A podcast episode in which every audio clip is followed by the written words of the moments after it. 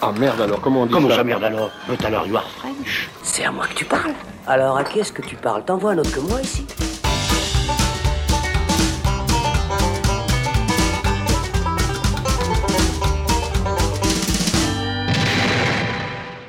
Bonjour à tous, c'est Robin et bienvenue dans cette deuxième tournée générale. Un nouveau rendez-vous à la cool que vous propose le Saloon pour aborder un thème, une actualité ou tout autre sujet qui nous interpelle ou nous intéresse. Aujourd'hui, et pour faire suite à notre euh, première tournée générale consacrée au huis clos, nous allons aborder un genre presque plus spécifique encore, le home invasion. Alors, c'est clair que ça va pas forcément nous changer les idées en ces temps de confinement ou de semi-confinement suivant le côté de la frontière où vous êtes. Euh, mais on est clairement là dans des films plutôt thrillers et des films d'horreur, vous êtes prévenus. Avant de détailler tout ça et surtout ce qui fait l'essence du Home Invasion, je vais quand même vous présenter l'équipe de Joyeux Luron qui m'accompagne pour parler de tout cela. Salut Thibaut Ducret. Salut Robin. Salut Florian Pouplin. Salut Robin. Et salut Alexandre Caporal. Coucou Robin. Comment allez-vous messieurs? La pêche. Formidable. Comme la semaine dernière. Eh ouais. Bon, ça va? Écoute, on, on regarde plein de films, donc euh, on va bien. Et ça tombe bien parce que justement ces films, on va en parler. On en a choisi euh, quatre, un film chacun, euh, qu'on va donc détailler un petit peu avant d'évoquer des recommandations euh, personnelles et même quelques actualités liées à des sorties, puisque effectivement, même si les salles de cinéma sont pour l'instant fermées dans pas mal d'endroits, eh bien les films continuent à, sortir, notamment en VOD. Donc les quatre films qu'on va traiter aujourd'hui dans cette tournée générale, ce sont donc Panic Room de David Fincher, sorti en 2002, Hush ou Pas un bruit de Mike Flanagan, sorti en 2016, Straw Dogs ou Les chiens de paille de Sam Peckinpah, sorti en 1971, et finalement Angst ou Schizophrénia de Gerald Karg, est sorti en 1983. Voilà, comme ça vous avez la liste déjà des films dont on va parler. Mais avant forcément de se lancer dans ce, ce débat, cette discussion autour des home invasion, ce qui est quand même très important à faire, c'est de savoir ce qu'est un home invasion, et ça tombe bien puisque le monsieur contexte du saloon est présent avec nous aujourd'hui, c'est euh, Thibaut. Alors Thibaut, explique-nous rapidement euh, ce que c'est euh, le home invasion, ou en bon français, le film d'invasion de maison. Absolument, et, et je tiens à m'excuser parce que je ne pensais pas euh, dans le précédent épisode que notre bon vieil Alexandre irait jusqu'à me mettre le morceau de barre pour de vrai. Donc, chose euh, je- promise, chose due. hein. Ouais, oui, non, mais je... on recommence ça, on recommence je- cette je semaine si tu veux. Je t'ai sous-estimé, mais alors recommençons parce que ce coup-ci, j'ai joué le jeu jusqu'au bout et donc le home invasion définition. C'est parti. Le, le home invasion, c'est des méchants qui essayent d'entrer dans la maison des gentils et c'est des gentils qui essayent de protéger leur maison. Le home invasion, c'est quelqu'un qui toque à la porte au beau milieu de la nuit, c'est une silhouette à la fenêtre, c'est une vitre brisée, c'est une porte ouverte qu'on avait pourtant fermée, c'est des bruits de pas à l'étage alors qu'on est tous au salon. Le home invasion, c'est la défense improvisée, c'est un piège à loup qu'on pose à l'entrée, c'est un seau d'eau d'huile bouillante qu'on cale en dessus de la porte, c'est des planches cloutées qu'on met sur les marches d'escalier. Le home invasion, ça parle de propriété privée et de lutte de territoire, de la violence chez l'être humain et de ses instincts primaires. Le home invasion, c'est généralement stressant et ça fait souvent peur, mais ça peut aussi faire rire quand c'est Maman j'ai raté l'avion, ça peut être inattendu quand c'est la fin de Skyfall, et c'est juste nul quand c'est celle du dernier Rambo. Le home invasion, on peut le décliner de, de tout plein de façons, et c'est ce qu'on va voir tout de suite. Bravo Bravo Ouais, Alors là, euh, Ah non mais tu joues le jeu, je, je me dois dessus jusqu'au bout. Voilà. Donc à la manière de Yann Marguet, on précise hein, quand même, hein, rendre à César ce qui appartient à César. Absolument. Bisous Yann.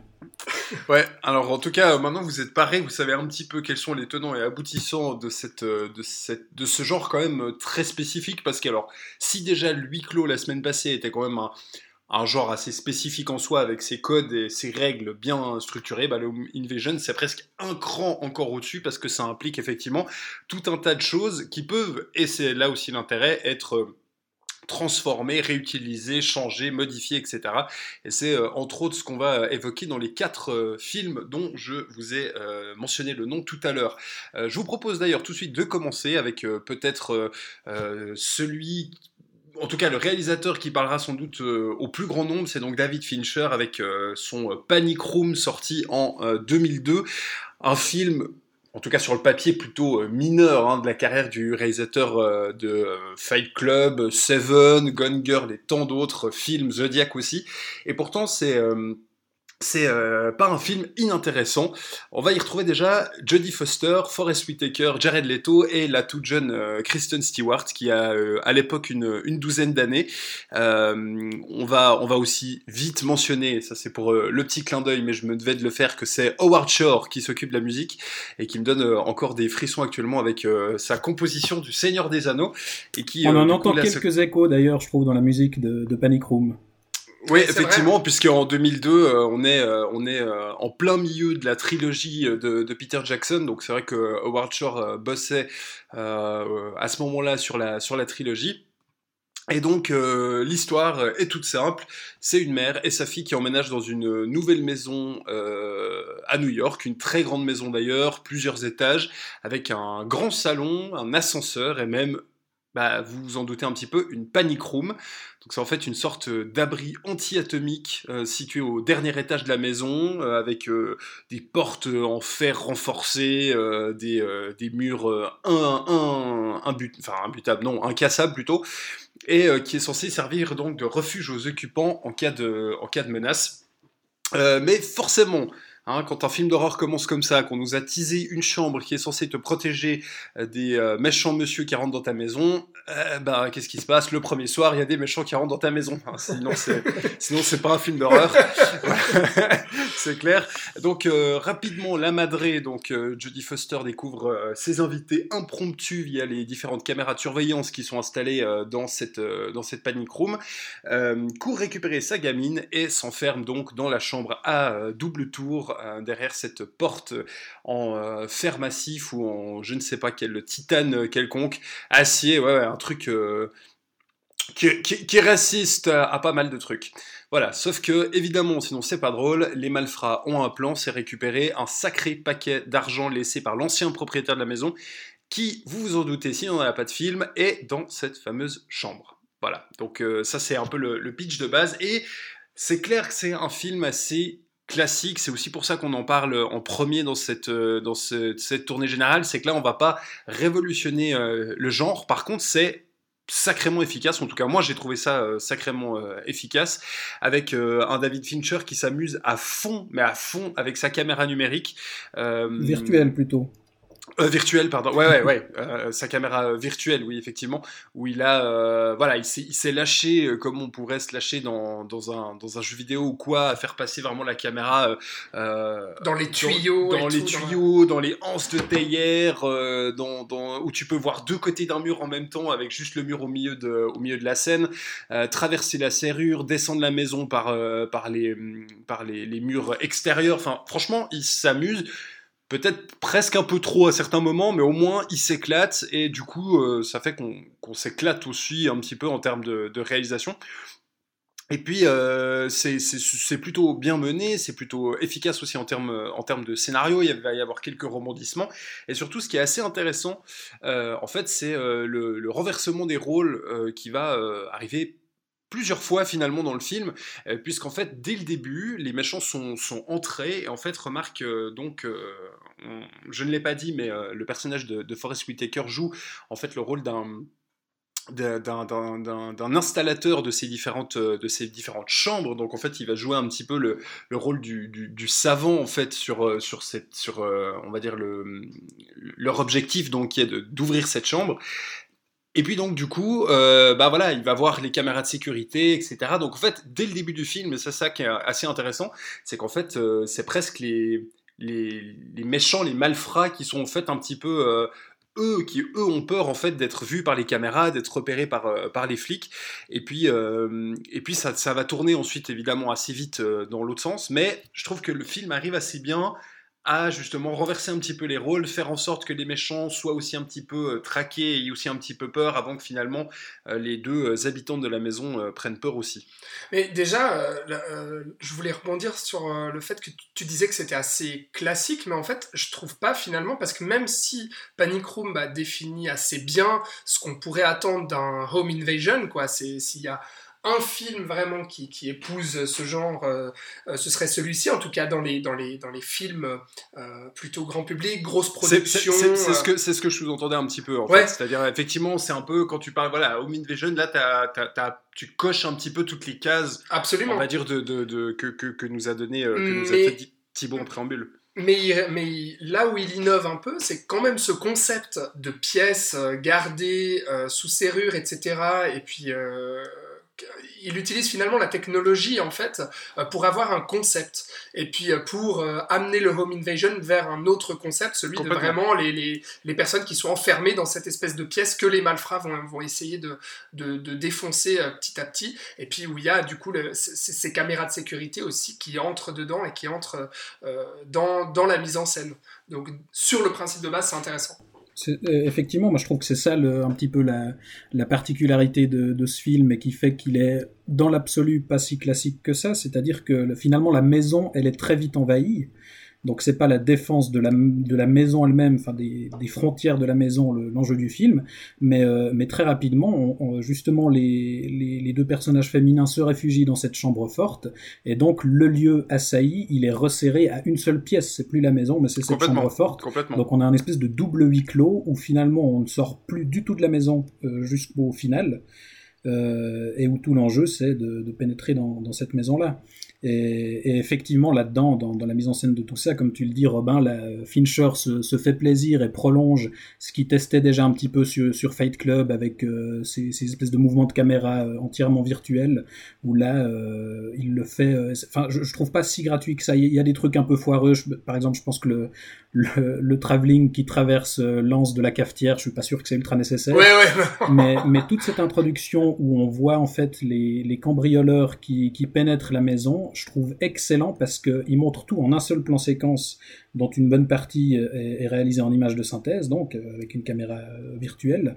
Et en fait, on suit les, cambrioleurs qui vont d'abord essayer d'entrer par la porte d'entrée et puis par une fenêtre, et la caméra les suit qui remonte le long de la maison jusqu'au dernier étage, et ça permet comme ça de cartographier le lieu et pour nous de situer un peu, ok, telle pièce elle se trouve là, et ça aura son importance pour la suite. C'est vrai, c'est vrai qu'il y a, a aussi notamment euh, avec le jeu, donc euh, je le disais, des, des, caméras de surveillance dans cette, pièce qui nous permet aussi d'avoir, euh, comme tu le dis, une bonne cartographie de la maison parce qu'on arrive quand même assez bien à se rendre compte finalement assez vite de quelle pièce est où et de, est en fait le, comment elles sont reliées entre elles, etc. Donc ça nous permet aussi, nous, on va dire, de, pouvoir aussi un peu profiter de ce film en ayant à peu près toutes les clés en main en tout cas en termes de, de, de, situation. Euh, ah bah, la spatialisation, c'est quelque chose d'important dans, dans, le Home Invasion, ça c'est clair. C'est clair, c'est clair. Sinon on est, on est perdu. Ce qui est aussi, ce qui est aussi intéressant, c'est que c'est qu'elles veulent en sortir aussi de cette maison, enfin de cette, euh, de cette chambre forte. Il y a ça aussi, et euh, en effet, tout le concept du film et tout, et tout son scénario et toute son histoire est sur le fait qu'il y ait cette chambre forte et que les gens veulent y entrer et qu'elles veulent en sortir et que tout le monde est au courant de tout en fait. Il y a aussi ça. Il y a aussi ce côté omniscient que le film a, euh, qui, qui, moi je vais, être, je vais être un peu plus critique, qui malheureusement euh, gâche beaucoup de choses, je trouve. Euh, je trouve que c'est un film très bien écrit. C'est un film d'écriture plus que de mise en scène qui sert l'écriture. En même temps, c'est genre David Koepp qui l'a écrit, donc scénariste de Mission Impossible, Jurassic Park, euh, Spider-Man. un scénariste très important des, des, années 80. Enfin, c'est lui qui a écrit la moitié des, des blockbusters qu'on a retenus aujourd'hui de cette décennie. Et on, on, on ressent ça, c'est-à-dire qu'il y a une écriture très très précise, très très millimétrée, avec des rebondissements qui arrivent au bon moment, etc., etc. D'un autre côté, Fincher prend ça et j'ai l'impression qu'il se, qu'il se repose beaucoup sur ce script pour expérimenter des choses qu'il avait donc déjà expérimenté dans Fight Club, son film précédent, euh, mais que là il va pousser un petit peu plus loin et que bizarrement il va euh, très peu reprendre dans son film suivant qui sera le Zodiac, comme quoi, enfin, comme quoi il serait peut-être arrivé à une certaine limite de cette mise en scène de caméra virtuelle dans ce film-là. Et ce que je trouve tant mieux parce que sa mise en scène d'après, moi je la trouve euh, beaucoup plus bah, Il le réutilise mais de façon plus posée. Voilà, dans de façon Zodiac, plus, ce, ce plus plan vu du ciel sur le taxi là. Ouais, exactement. Alors ça, c'est incroyable, mais bref. Et je trouve que c'est un film qui a les limites de son concept, dans le sens où au tout début du film, il y a une certaine, il y a plusieurs, en tout cas une ou deux principales annonces de thématiques qui sont absolument pas tenues après et où le scénario et les événements et l'enchaînement euh, des rebondissements prennent le pas. Et c'est ça que j'ai trouvé un peu dommage. Moi, je trouvais que euh, on était dans un, un, lieu très très clos, malgré qu'on soit à Manhattan. On n'entend jamais ce qui se passe à l'extérieur, mais même avant, hein, même avant que les que les, les méchants arrivent, euh, c'est comme une espèce de tombe en fait. Il y a une théorie qui dit ça que que cette grande maison est comme un mausolée en gros, et que la panic room c'est comment? Je pense c'est voulu parce qu'il y a tellement pas. Ouais, c'est. Exactement. Et je pensais que ça aurait été un film qui allait plus nous parler du, du rapport à la mort. Euh, elle, elle, fait une référence euh, à Edgar Allan Poe, qui a écrit plusieurs histoires sur des gens enfermés, euh, enfin enterrés euh, en vie. Et elle dit ça, et c'est pas anodin, tu mets pas ça dans un script. et elle est claustrophobe aussi. Il y a tout ce rapport-là qui est annoncé au tout début du film et qui va être très peu tenu après. Et j'ai trouvé ça un peu décevant personnellement. Puisque en fait on va suivre aucun point de vue puisque la narration est omnisciente et neutre en fait donc on voit le côté des méchants le côté de L2 qui sont à l'intérieur même le même l'ex-mari qui va arriver euh, et je trouve que cette neutralité gâche un peu un, choix de mise en scène ou de propos que Fincher aurait pu avoir et euh, du coup je trouve que c'est un film qui c'est un film qui nous emporte par son écriture, mais qui ne fait absolument pas peur. Et je trouvais qu'il y avait du potentiel dans ce film pour être vraiment claustrophobe et très angoissant. Et je trouve ça dommage. Enfin voilà, moi c'est un truc que, en le revoyant, parce que je l'avais vu il y a vraiment 10-15 ans, qui m'a vraiment marqué, c'est ce manque de thématique et ce manque de propos. C'est un film fun, voilà. Et je trouve ça, un peu dommage, et je pense que c'est aussi pour ça que c'est un film très mineur dans la filmographie de David Fincher, qui d'habitude euh, a un fond beaucoup plus lourd un peu plus politique avec Fight Club et The Zodiac par exemple, puisque c'est les deux films qui encadrent Panic Room. Euh, voilà, je trouvais ça un peu dommage et j'ai l'impression qu'ils aient plus amusé qu'autre chose en fait. Ouais, c'est ça, et c'est ce qui en fait un, film mineur, comme tu dis, c'est qu'il épouse vraiment le, le le pur divertissement en fait, et puis on sent que c'est ça qu'il a envie de faire avec ce film, c'est ça qui l'amuse et qui lui permet aussi de tester des choses avec la caméra virtuelle dont on a parlé. Mais euh, je suis d'accord avec toi, on sent un peu ces, ces, ces limites-là, et notamment il y a certaines tentatives, euh, notamment autour du, du rapport à l'argent. Euh, je vois certains plans, notamment sur la fin, en fait, qui sont un petit peu ratés dans le sens où uh-huh. euh, il développe pas réellement son message et qu'à la fin il essaie de nous glisser quelque chose par l'image, hein, c'est très fort, uh-huh. mais où ça tombe un peu, euh, mais ça, ça retombe un peu à plat, quoi. Ça, ça, ça marche pas parce qu'il l'a pas développé avant. Le personnage de Forrest Whitaker. Mais bah si, quand même, un petit peu. enfin, je trouve que effectivement, il le transcende pas, mais il y a malgré tout un espèce de sous-texte social qu'on peut voir là derrière, parce que finalement, c'est les la, la, mère et la fille euh, aisées qui sont euh, assaillies par les pauvres. Et je trouve que dans les personnages des cambrioleurs, il y a quelque chose d'intéressant. Le, le, personnage de Forrest Whitaker, il est, il est, je trouve, euh, assez assez nuancé, assez bien travaillé, parce qu'il a quand même malgré tout des, des motivations nobles. Il fait ça pour sa famille. Et il est, il est tiraillé entre son besoin d'argent et, et, ses volontés pacifistes. Euh, en face, il y a euh, Raoul qui a masqué une bonne passée de film et qui lui, c'est, juste le mal incarné. Il est prêt à tuer sans aucun scrupule, etc. Et, la, et alors, la, bêtise incarnée aussi. Oui, oui, mais alors uh-huh. justement, de, pour compléter le trio, il y a le personnage de Jared Leto qui incarne son propre rôle, c'est-à-dire qu'il ouais. joue un abruti imbu de lui-même et complètement incompétent. Donc pour les personnes comme moi qui détestent cet acteur, c'est assez euh, assez sympa de, de, le voir dans ce film puisque ah, accessoirement il s'en prend plein la gueule. Ouais, c'est vrai, c'est vrai. Donc, voilà. Mais par contre, c'est effectivement, moi, ces limites-là, euh, je, je, je m'en moque assez vite parce que je trouve que le film euh, est assez implacable, justement, dans son écriture, son, son, son, grand divertissement et puis ses rebondissements. Et puis même, euh, pour reparler de, de, la mise en scène de Fincher, moi, j'ai pas vraiment ressenti, comme, comme vous, vous en parliez avant, Robin et Thibault, sur la clarté, en fait, de la spatialisation dans la maison.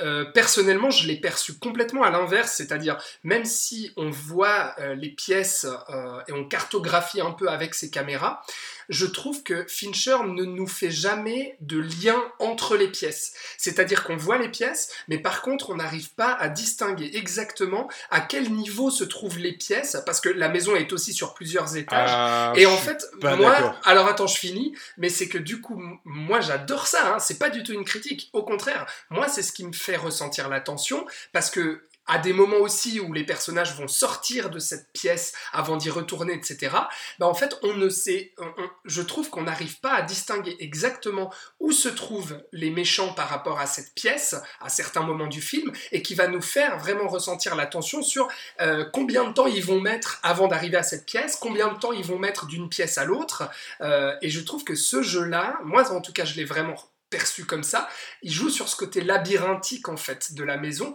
qui rend justement pour moi la, tension et l'angoisse euh, du film.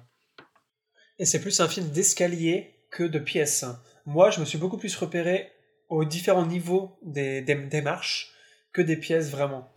Ouais, mais, comme, il, comme il t'a montré tous les étages et qu'en plus il arrête pas de te montrer ce qui se passe sur les caméras et justement où sont les cambrioleurs, moi il me semble quand même que c'est assez rare qu'on sache pas, à part à un moment où justement les cambrioleurs jouent sur l'absence de caméra, mais, euh, mais sinon il me semble que justement la force du film c'est qu'on sait euh, à peu près où on est tout le temps et, on sait donc euh, que les gens sont proches ou, ou non. Non, moi je suis, euh, je suis, je suis avec Thibaut, euh, plutôt avec Thibaut. Alors moi j'ai trouvé que c'était plutôt euh, la spécialisation était plutôt très réussie et puis que tu savais à peu près, à peu près en permanence où sont, où sont les gens en fait. Donc pour le coup ça marche, ça marche plutôt bien. Mais l'un dans l'autre ça marche. Ouais, c'est ça, c'est que finalement que, que vous ou pas. Voilà, dans, dans les deux cas ça marche. Et puis c'est vrai aussi que tu le disais Thibaut avec ce ce, personnage de Forest Whitaker qui est aussi, euh, on va dire, euh, un peu, un peu moins euh, macho que les deux autres machos. Bah, ça fait que c'est un, petit peu, ça rajoute un, petit truc. Et puis, tu, pour compléter aussi ce que tu disais, Flo, avec l'aspect aussi de, la mère qui est claustro, la fille, elle est diabétique et ses, ses, médicaments sont hors de la chambre. Donc, ça va forcément à un moment ou à un autre poser pas mal de questions. Et, euh, euh, et, on sait ce que ça peut être euh, de ne pas avoir sa dose dans, ce genre de cas. Donc là, ça va aussi rajouter une tension supplémentaire et je trouve que euh, ça a quand même pas mal d'intérêt. Euh, voilà, ce, ce film, euh, effectivement, on l'a dit, un peu plus mineur de, de David Fincher, mais qui n'en reste pas moins très efficace et donc qui peut vous donner un, une bonne porte d'entrée, je pense, en tout cas dans le dans le genre qui est le home invasion, puisqu'on reste sur, on va dire, du, du, cinéma quand même grand spectacle avec un réalisateur assez assez connu et réputé et ça peut être effectivement, si, si c'est un genre que vous ne connaissez pas et que vous avez envie d'expérimenter un petit peu, je pense que Panic Room peut être une, une porte d'entrée assez, euh, assez, euh, assez bien. Bah, D'autant que dans le, dans le Home Invasion euh, et dans les films qu'on va aborder, on touche assez rapidement en fait au, genre de l'horreur et du film horrifique.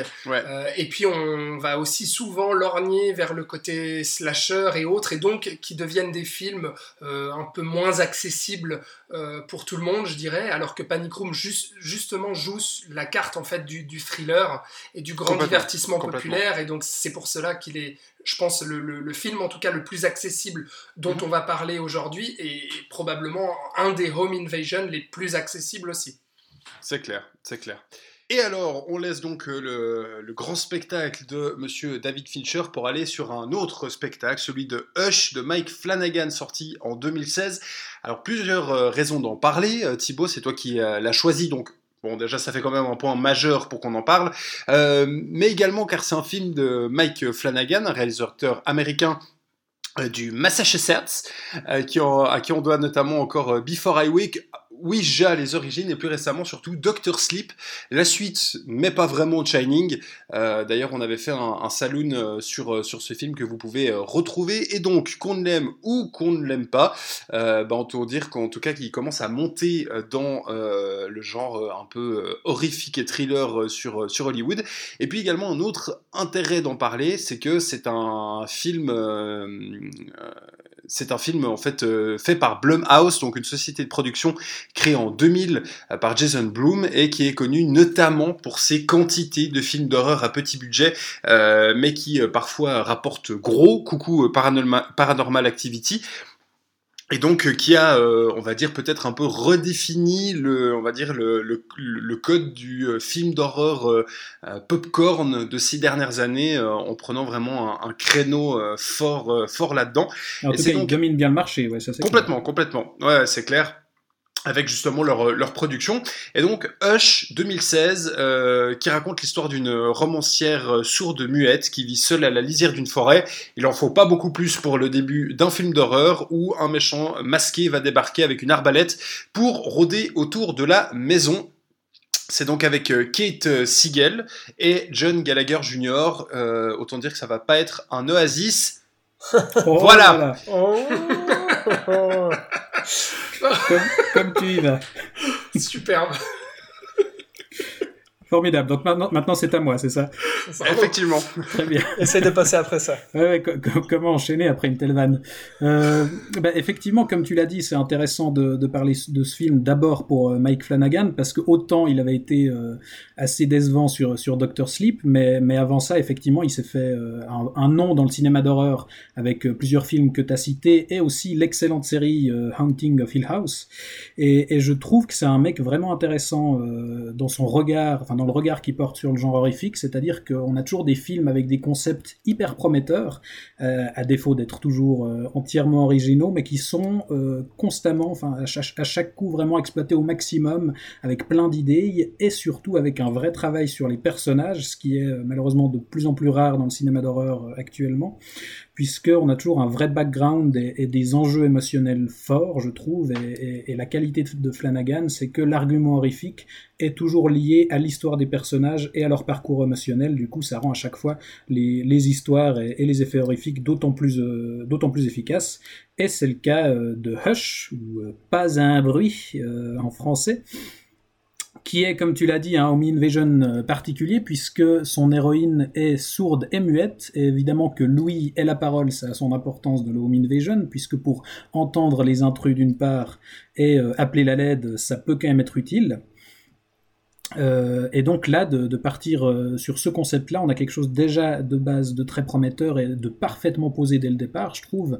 Euh, L'introduction est hyper efficace à ce niveau-là, puisqu'on voit l'héroïne qui est en train de, cuisiner chez elle, donc dans sa maison isolée, et on a des gros plans sur chaque étape de, la préparation, quand elle coupe les légumes, quand elle fouette la sauce, etc., quand elle met la viande au four, et on insiste sur les sons de tous, ces- éléments, le couteau sur la planche, le crépitement des, aliments qui cuisent, et tout d'un coup, on a un mouvement de caméra qui avance vers l'oreille de l'héroïne, et plus on se rapproche, plus le son disparaît pour finalement laisser place au silence. Donc là, sans nous avoir rien dit dans le dialogue, on comprend euh, qu'elle est sourde. De la pure nous mise en scène euh, pour, pour, nous, pour nous communiquer l'enjeu euh, de départ, en fait. Exactement, ouais. Donc on nous montre direct sa condition et on nous prépare surtout à, à ce qu'elle impliquera, parce qu'il y, a- il y a plusieurs éléments, par exemple, à un moment elle crame son plat, et donc il y a une alarme qui se déclenche, euh, et elle explique à sa voisine qui vient lui rendre visite qu'elle sonne hyper fort parce qu'elle doit sentir les vibrations. Donc il y a, plein de petits, euh, indices comme ça qui, nous posent très bien ce qui va suivre, et, le concept est très fort parce que, en fait, euh, très souvent, on sera conscient du danger euh, avant elle, c'est-à-dire que elle, n'entend pas, et donc d'une certaine manière, elle voit pas. Donc forcément que la tension est d'autant plus forte. Elle est d'autant plus forte que là, à nouveau, Flanagan, euh, je trouve, euh, réussit à, poser des enjeux émotionnels assez forts. On a là, à nouveau, un personnage creusé, déjà une excellente actrice, Kate Siegel, qui est euh, la femme de Flanagan dans la vraie vie, et qui a coécrit le, scénario avec lui. Elle est vraiment excellente, je trouve, et surtout on a une écriture, comme je le disais, très efficace, c'est-à-dire qu'après 15 minutes, on sait qui c'est, on comprend son handicap, on, on sait que c'est une romancière qui bloque sur son second livre, qui se remet difficilement d'une rupture douloureuse et qui a préféré s'isoler, donc là on a déjà un, background assez conséquent. Et elle n'arrive pas on- à écrire la fin C'est ça, ça aura son importance parce que on a euh, avec ce personnage, je trouve un personnage qui est non seulement crédible et attachant, mais surtout intelligent. C'est- C'est-à-dire que comme elle le dit elle-même, elle a un cerveau d'écrivain euh, puisque dans chaque situation, en fait, elle s'imagine toutes les fins possibles comme si c'était euh, un roman ou un film. Et donc évidemment que ça aura son, son utilité ici. Et ça va être utilisé, oui, à travers la mise en scène aussi, euh, bah, vers, vers, la, vers la fin, justement. C'est ça, oui. Ouais, parce que voilà, le, de pouvoir euh, imaginer toutes les issues possibles, euh, évidemment que ça lui servira ici pour savoir comment réagir euh, à ce psychopathe. Euh, et, justement par rapport à, l'antagoniste, ce qui est aussi euh, la, la particularité du film, c'est qu'on a finalement un, un home invasion à retardement, si on veut. C'est-à-dire que le, tueur euh, va, vraiment jouer avec elle et, profiter de, de, son handicap. Il va rester immobile dans son dos pour l'observer, prendre des photos, il va lui voler son téléphone et lui envoyer des photos depuis l'extérieur. Et en fait, il lui dit très rapidement qu'il peut entrer n'importe quand, mais qu'en fait, il va jouer avec elle et attendre le dernier moment quand elle, quand elle aura envie de mourir pour, pour entrer. Donc il y a vraiment un jeu sadique qui va, qui va s'opérer. Euh, avec ce, personnage de, l'héroïne qui va opposer une vraie résistance, c'est-à-dire qu'elle est déterminée à, à pas se laisser faire et on aura une vraie confrontation entre les deux qui sera euh, particulièrement éprouvante, je trouve. Et, et, ce qui est génial aussi, c'est la manière de jouer sur euh, ce, le fait qu'elle soit sourde et muette. À la fois, il en joue dans sa mise en scène pour nous faire ressentir l'angoisse et l'effroi, et aussi dans le scénario pour pouvoir arriver avec, euh, avec une issue où, où, où, elle, en fait, va pouvoir euh, utiliser ce, comment dire, ce défaut-là, si on veut, comme un atout contre ouais. le tueur. Exactement. Et ça, c'est très fort. Et ça, c'est un truc qu'on retrouve dans d'autres home invasion qui utilisent euh, euh, un handicap chez leurs personnages. J'en parlerai dans les recommandations à la fin. Mais ça, c'est vrai que c'est une tendance, euh, et c'est ce qui est intéressant là aussi, c'est que le, le, le, enfin, le personnage principal, euh, effectivement, finit par retourner le handicap à son avantage et à l'utiliser pour, pour s'en sortir. Et et donc voilà, euh, Hush, c'est, euh, enfin pour moi, c'est tout l'intérêt du, cinéma de genre, c'est-à-dire qu'on a des schémas codifiés, mais avec lesquels on peut jouer et le réinventer de mille façons. On a un postulat de base hyper euh, minimaliste, un concept très malin, mais qui est vraiment exploité jusqu'au bout, dans, dans, ses moindres possibilités, et qui oublie pas non plus de, de, raconter une histoire à côté, parce que malgré tout, on a tout un parcours du personnage qui évolue euh, par rapport aux enjeux qui sont posés au départ, justement. Euh, et voilà, on a un truc très très simple avec presque aucun dialogue. D'ailleurs, pendant un moment, euh, Flanagan pensait faire un film muet. Finalement, euh, il a dû se résoudre à, quelques compromis, mais qui reste voilà très simple et surtout très très très efficace. Ouais, et puis surtout ce qui est assez intéressant dans le film, c'est comme tu disais le, côté bien des films de genre, c'est de, reprendre un petit peu ça ça rebours.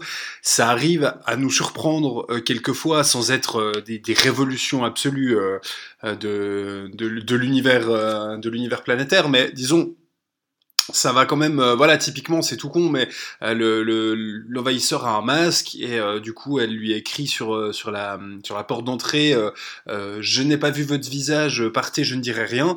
Et ben, ce qui va se passer, c'est que le méchant va enlever son masque et on est au bout de 12 minutes de film ou 15. Enfin, je veux dire pour un pour un home invasion, un slasher, que le méchant dévoile sa tête au bout d'un quart d'heure, c'est quand même c'est quand même plutôt rare. Et il y a deux trois moments comme ça où finalement le, le jeu, enfin pas non, le film va jouer avec euh, le, on va dire le, le, les codes du Home Invasion pour les contourner un petit peu et puis faire quelques rebondissements euh, assez assez sympas.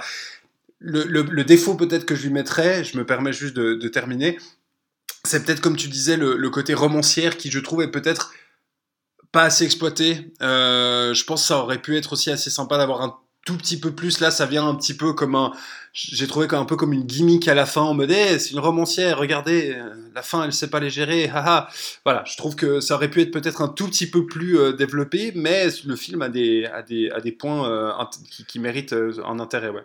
Et notamment ce truc du, masque euh, dont tu parles, en fait, euh, qui pourrait rebuter, je pense, pas mal de gens, enfin, qui pourrait faire l'objet de critiques en disant, mais où est l'angoisse et où est le mystère une fois que le masque tombe? Euh, Mais en fait, pour moi, il en joue assez bien Flanagan, parce qu'il y a ce côté où il se dévoile et puis où il va lui dire, bah voilà, je vais rester là et je vais rentrer quand, quand, tu, quand tu voudras mourir, en gros.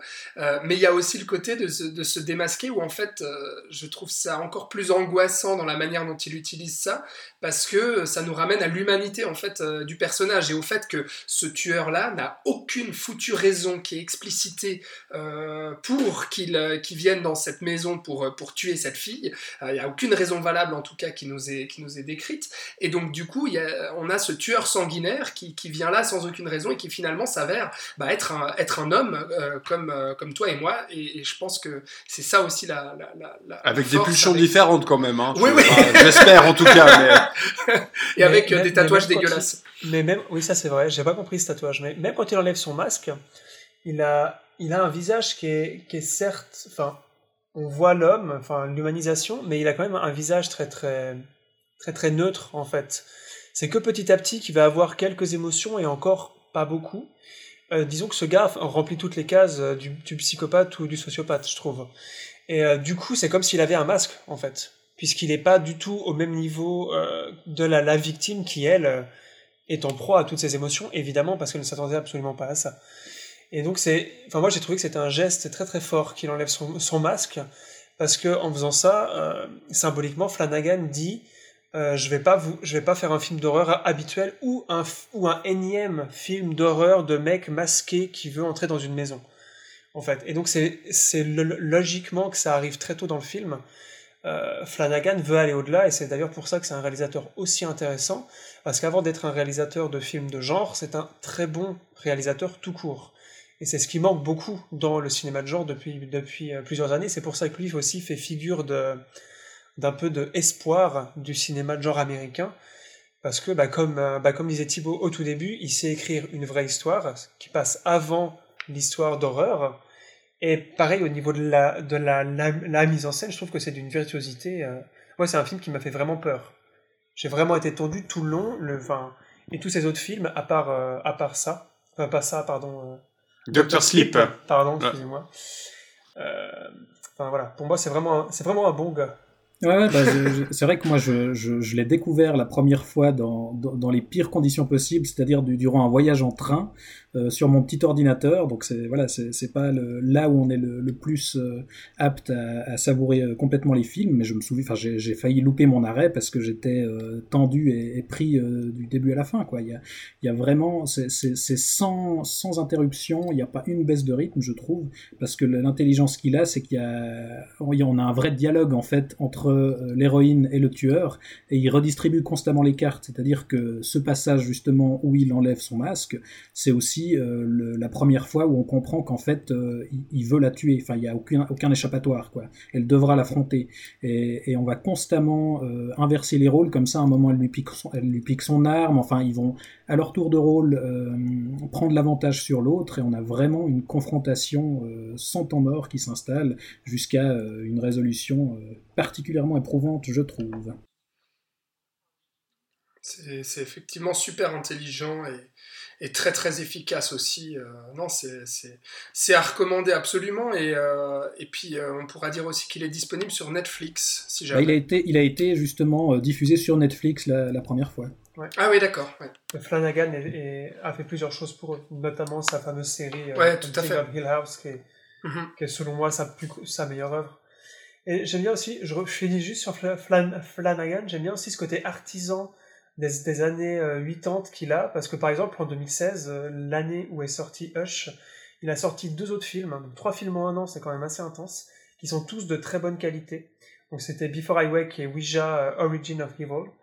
Euh, et d'ailleurs, Hush a été tourné en trois semaines, ce qui est, voilà, c'est qu'il est intelligent, il sait gérer une équipe et un petit budget en très peu de temps. Moi, je retrouve vraiment toutes les qualités euh, artisanales qu'avaient les réalisateurs de films d'horreur pendant euh, les fins des années 70, début des années 80 en fait. Et ça, c'est très, c'est très agréable. Même s'il a son style propre, hein. je dis pas qu'il copie. Ouais, voilà. mais il nous, il nous, euh, il nous crédite en tout cas d'un film assez, euh, assez intéressant qui euh, a au moins le mérite de ne pas tomber dans, on va dire, dans les codes très, très, très classiques euh, de ce genre de film, euh, parce que forcément, comme tu l'as dit euh, et tu l'as bien dit Thibaut, le film de genre, c'est que c'est extrêmement codifié, donc effectivement, le risque, c'est de rester beaucoup trop dans ce carcan déjà existant. Ah, puis Blumhouse, euh... on a produit des, des, des pelles, hein, des, de, de, de, ces itérations euh, qui, de copies, de copies, de copies absolument sans saveur. Et est, très opportuniste. Clairement, clairement, clairement. Euh, D'ailleurs, ce sera peut-être, euh, ça pourrait peut-être être l'occasion d'une discussion une fois, mais c'est clair que voilà, quand tu fais des, des, films à petit budget comme ça, il te faut euh, euh certains, tu vas pas prendre de risques et tu vas faire ce qui marche depuis depuis des, des, décennies. En tout cas, Hush a au moins le mérite de proposer quelque chose de différent. Et donc peut-être que ça vous saura vous vous intriguer. Euh, voilà donc pour notre euh, deuxième film qu'on vous euh, propose dans cette tournée générale. On va passer au troisième film. C'est Alex qui va en parler. On va monter d'un cran en termes de qualité de film.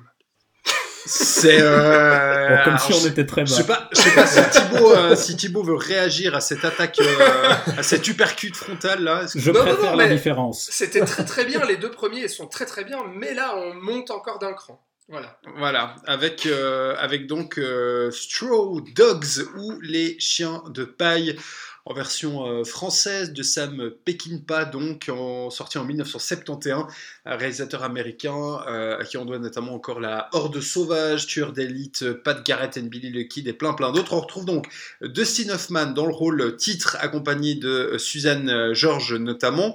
Donc Dustin Hoffman c'est David, un jeune mathématicien américain qui va habiter avec sa femme dans la campagne anglaise, non loin d'un petit village. Euh, il engage des ouvriers justement de ce village pour euh, lui euh, construire un garage. Et là, l'horreur commence à s'installer déjà et l'invasion a déjà débuté à partir de ce moment-là. Euh, c'est un film, euh, c'est un film euh, super. Donc, euh, Alex, euh, vas-y, dis-nous pourquoi c'est super. Euh, déjà parce que c'est ultra violent. Et nous, on aime ça, la violence. Exactement. Non, mais c'est vrai, il faut, savoir que ce, film-là, les, Chiens de paille, euh, euh, ça fait partie des grands films de Sam Peckinpah et puis euh, un, des classiques aussi du home invasion. Souvent, quand on pense à ce, genre-là, ce, film-là est souvent cité et à raison, bah, comme tu as expliqué le pitch, hein, Robin, on va bien voir que c'est tout le tout l'enjeu en fait autour de ce film-là et puis la, la peur en fait des, protagonistes, donc Dustin Hoffman et, sa femme, euh, réside dans l'invasion de leur maison et aussi euh, le fait que ces ouvriers-là vont s'immiscer petit à petit dans la vie privée et intime euh, du couple. Et puis donc ce film-là a été euh, très critiqué à sa sortie, a fait un, un gros scandale, euh, notamment avec la, la, la, la violence qui est très crue. Sam Peckinpah est un réalisateur euh, qui a longtemps traité euh, de, de la violence euh, dans son cinéma et de la violence de l'Amérique, notamment à travers les westerns. C'est un réalisateur qui est très connu pour, euh, pour ses westerns. Tu as cité notamment La Horde Sauvage, qui est sûrement son, son, son plus connu. Et, Et puis là... Dogs est son premier film qui n'est pas un western, d'ailleurs. Oui, effectivement, c'est ça. J'allais dire, c'est Pardon. avec avec non, non, mais très bien. Et euh, Dogs, effectivement, il prend le genre du thriller euh, euh, ultra violent, donc, mais qui est aussi déguisé en western. On y reviendra un, un petit peu. Euh, et donc, je parlais en fait de, de cette de cette invasion qui est à la fois physique et qui est mentale aussi. Le, le fait de s'immiscer dans l'intimité de, de ce couple-là, parce qu'il y a aussi une scène qui a fait scandale, qui est la scène la scène de viol de l'actrice euh, Suzanne George, donc, qui est, euh, qui est violée par ses assaillants. Euh, Enfin, le D'abord. personnage. Hein. Le, le oui, personnage. pardon, oui, oui, le, personnage de Suzanne George, pardon. C'est pas du Bertolucci. Euh, Ça n'a c'est pas été tourné pour de vrai. Effectivement, effectivement. Euh, mais donc qui a fait scandale euh, pour, euh, pour plusieurs raisons. Euh, la- c'est surtout parce qu'en fait cette, cette scène de viol qui est assez cruciale en fait euh, dans le film et qui va qui va petit à petit faire vraiment basculer euh, dans le film d'angoisse et donc dans le thriller. Petit à petit. Petit à petit, mais, coup, mais ouais. oui, enfin oui, cette scène-là vraiment euh, fait, fait basculer d'un coup. Euh, c'est que en fait, elle va se faire violer par euh, son ancien amant, en fait, l'un des ouvriers qui est un de ses anciens amants. Et à un moment donné, on voit où en fait, pour éviter euh, de se faire torturer, de souffrir et donc de, résister à son assaillant, eh bien, elle va lui faire croire qu'elle euh, prend du plaisir euh, pour qu'en fait la scène puisse se terminer le plus rapidement possible. Et à cette époque-là, ça a fait scandale parce qu'on disait mais attends, c'est- scandaleux de montrer une femme qui prend du plaisir dans un viol. Et notamment parce que dans la version originale, et ensuite il y aura une, une, director's cut, mais dans la version originale, la deuxième scène de viol qui suit, parce qu'une fois que son ancien amant l'a il y en a un autre qui arrive pour la violer tout de suite après, a été coupé au montage. Et donc, euh, du coup, on lui, on lui reprochait justement de, de ne pas montrer ce ce deuxième viol qui lui bah, était euh, d'autant plus explicite et montrait clairement la violence que subissait euh, cette femme. Et donc je trouve que c'est un, film effectivement absolument brillant pour tout ce qu'il ose en fait faire et tout ce qu'il ose aborder. Je parlais de western déguisé parce qu'en fait il, va ausculter l'Amérique et il va y avoir cet, affrontement idéologique en fait euh, sur, des conceptions de justice et de loi avec ce personnage de Dustin Hoffman qui incarne finalement le, le- le shérif hein, si on veut et puis les bandits donc les ouvriers qui vont petit à petit euh, euh, s'immiscer dans cette maison. Et on critique en fait, euh, le film critique l'américain euh, moyen, euh, qui est montré ici avec le personnage de, Dustin Hoffman comme un, comme un anti-héros, euh, à la fois lâche et égoïste, parce qu'au tout début, on va montrer à quel point il se fiche de sa femme, c'est-à-dire que lui, il est plongé dans ses calculs mathématiques, il en a rien à foutre que sa femme lui dise, dis donc, tu veux pas qu'on fasse des choses ensemble, je m'emmerde, il l'envoie péter toutes les deux secondes, et puis surtout, il va pas voir le danger progressif que vont représenter ces ouvriers. Et il va agir vraiment par lâcheté, où il va dire à sa femme, mais non, euh, t'inquiète pas. euh, Et sa femme qui lui dit, si, si, là, il faut que tu ailles leur dire qu'ils ont un petit peu abusé, qu'il y a quelque chose, on voit, on voit qu'ils sont rentrés dans la maison, etc. Ouais, Et- il, il va même la rendre responsable des regards qu'elle attire, euh, il refuse la confrontation. euh, il, Complètement. il est vraiment détestable en fait ce personnage. Détestable, et c'est le genre de lâche euh, qui euh, remonte son réveil euh, pendant qu'il fait l'amour à sa femme. Enfin voilà. et puis il y a le côté aveugle aussi, euh, parce que non seulement il voit pas les assaillants, euh, il refuse de voir, je pense, les assaillants qui vont petit à petit s'immiscer dans sa maison, mais aussi il ne va pas voir que sa femme s'est faite violer, et il ne va pas voir que sa femme est victime d'un traumatisme immense euh, qui va qui va être mise en scène dans une scène absolument glaçante dans une église où en fait le couple sort donc à la messe euh, du dimanche et puis va retrouver un peu tout le village et dont les ouvriers et les agresseurs euh, donc euh, les coupables de ce viol. Et puis là par par des flashbacks par des inserts assez assez glaçants justement de Peckinpah on va se rendre compte en fait du traumatisme qui est encore là au sein de, ce- de, cette, euh, de cette jeune femme, et puis son mari euh, qui lui, euh, Bon, il voit que- que du feu, quoi. Surtout que le, le, vi- le viol s'est passé en début d'après-midi. Et en fait, Ouais. ils vont à une messe qui est le soir. Oui, le soir, c'est ça, c'est juste. Donc en fait, c'est vraiment quelques heures après. Et après, on va enchaîner sur l'invasion à proprement dite, qui sera pendant la nuit, en fait. Tout le gros morceau du film se passe en à peine 10-12 heures. Mais, mais d'ailleurs, pour, pour, pour euh, rebondir sur, ce, sur cette scène justement à l'église, enfin, je trouve que ça rend d'autant plus euh, absurde les, les critiques euh, qui verraient euh, une vision ambiguë du, du viol, justement, parce qu'on nous montre bien dans cette scène-là que c'est un traumatisme. Enfin, donc, Exact. Il n'y a, aucune ambiguïté sur la façon dont, dont c'est perçu. Bah, c'est avec cette scène en fait que, Peckinpah s'est longtemps défendu euh, en disant mais regardez cette scène s'il vous plaît, on, on voit, on voit, on voit quand même que c'est un traumatisme. Il n'y avait pas besoin de montrer le deuxième viol pour voir que cette femme-là n'était pas consentante et qu'en fait elle a, elle a fait semblant de, de prendre du plaisir. Mais bref, après Et, ça, et puis parce que surtout ce qui, a- ce qui marche aussi, euh, aussi très bien, c'est que en fait le, le film a un début peut-être un petit peu plus euh, smooth que d'autres films euh, qu'on va qu'on va évoquer, parce que c'est vrai que là un, un Hush par la exemple, progression est lente quoi. Ouais, c'est ça. En fait, c'est là où un Hush, par exemple, en, un quart d'heure, tout est posé, le méchant est là, euh, il a déjà plus de masque et puis l'horreur est déjà présente. Là, dans Straw on va avoir quand même une, mise en place qui est un petit peu plus longue. C'est vrai que je, me, demandais un petit peu quand allait venir, euh, on va dire, le, tournant. Mais ce qui est un, truc en fait super parce que du coup ça permet de poser en fait ce petit village anglais euh, dans la campagne où les gens se retrouvent au pub avec les, euh, les tensions propres à, cette petite euh, communauté finalement, les tensions, les caractères, etc. Et ce qui rajoute en fait une couche supplémentaire quand arrivent des, des, scènes comme, euh, comme vous le disiez, comme à l'église, ou bien la scène finale où, pas mal de gens du village en fait vont se retrouver devant la maison de, de, de Hoffman. Et je trouve que là c'est aussi une des forces vraiment du film, c'est de nous proposer voilà tout, tout l'environnement autour et pas seulement c'est ce couple qui est enfermé dans une maison. Complètement. Et on bascule donc dans le thriller avec euh, cette, cette fameuse scène euh, du chat euh, qui, sera, qui sera pendu en fait euh, dans la, dans la penderie euh, de, la jeune femme. Et puis là, à ce moment-là, l'effroi est, bien réel et l'angoisse est bien réelle et la menace est bien réelle. Et il va falloir que David euh, puisse un peu porter ses couilles pour affronter ces mecs euh, qui, qui potentiellement euh, ont pendu son chat.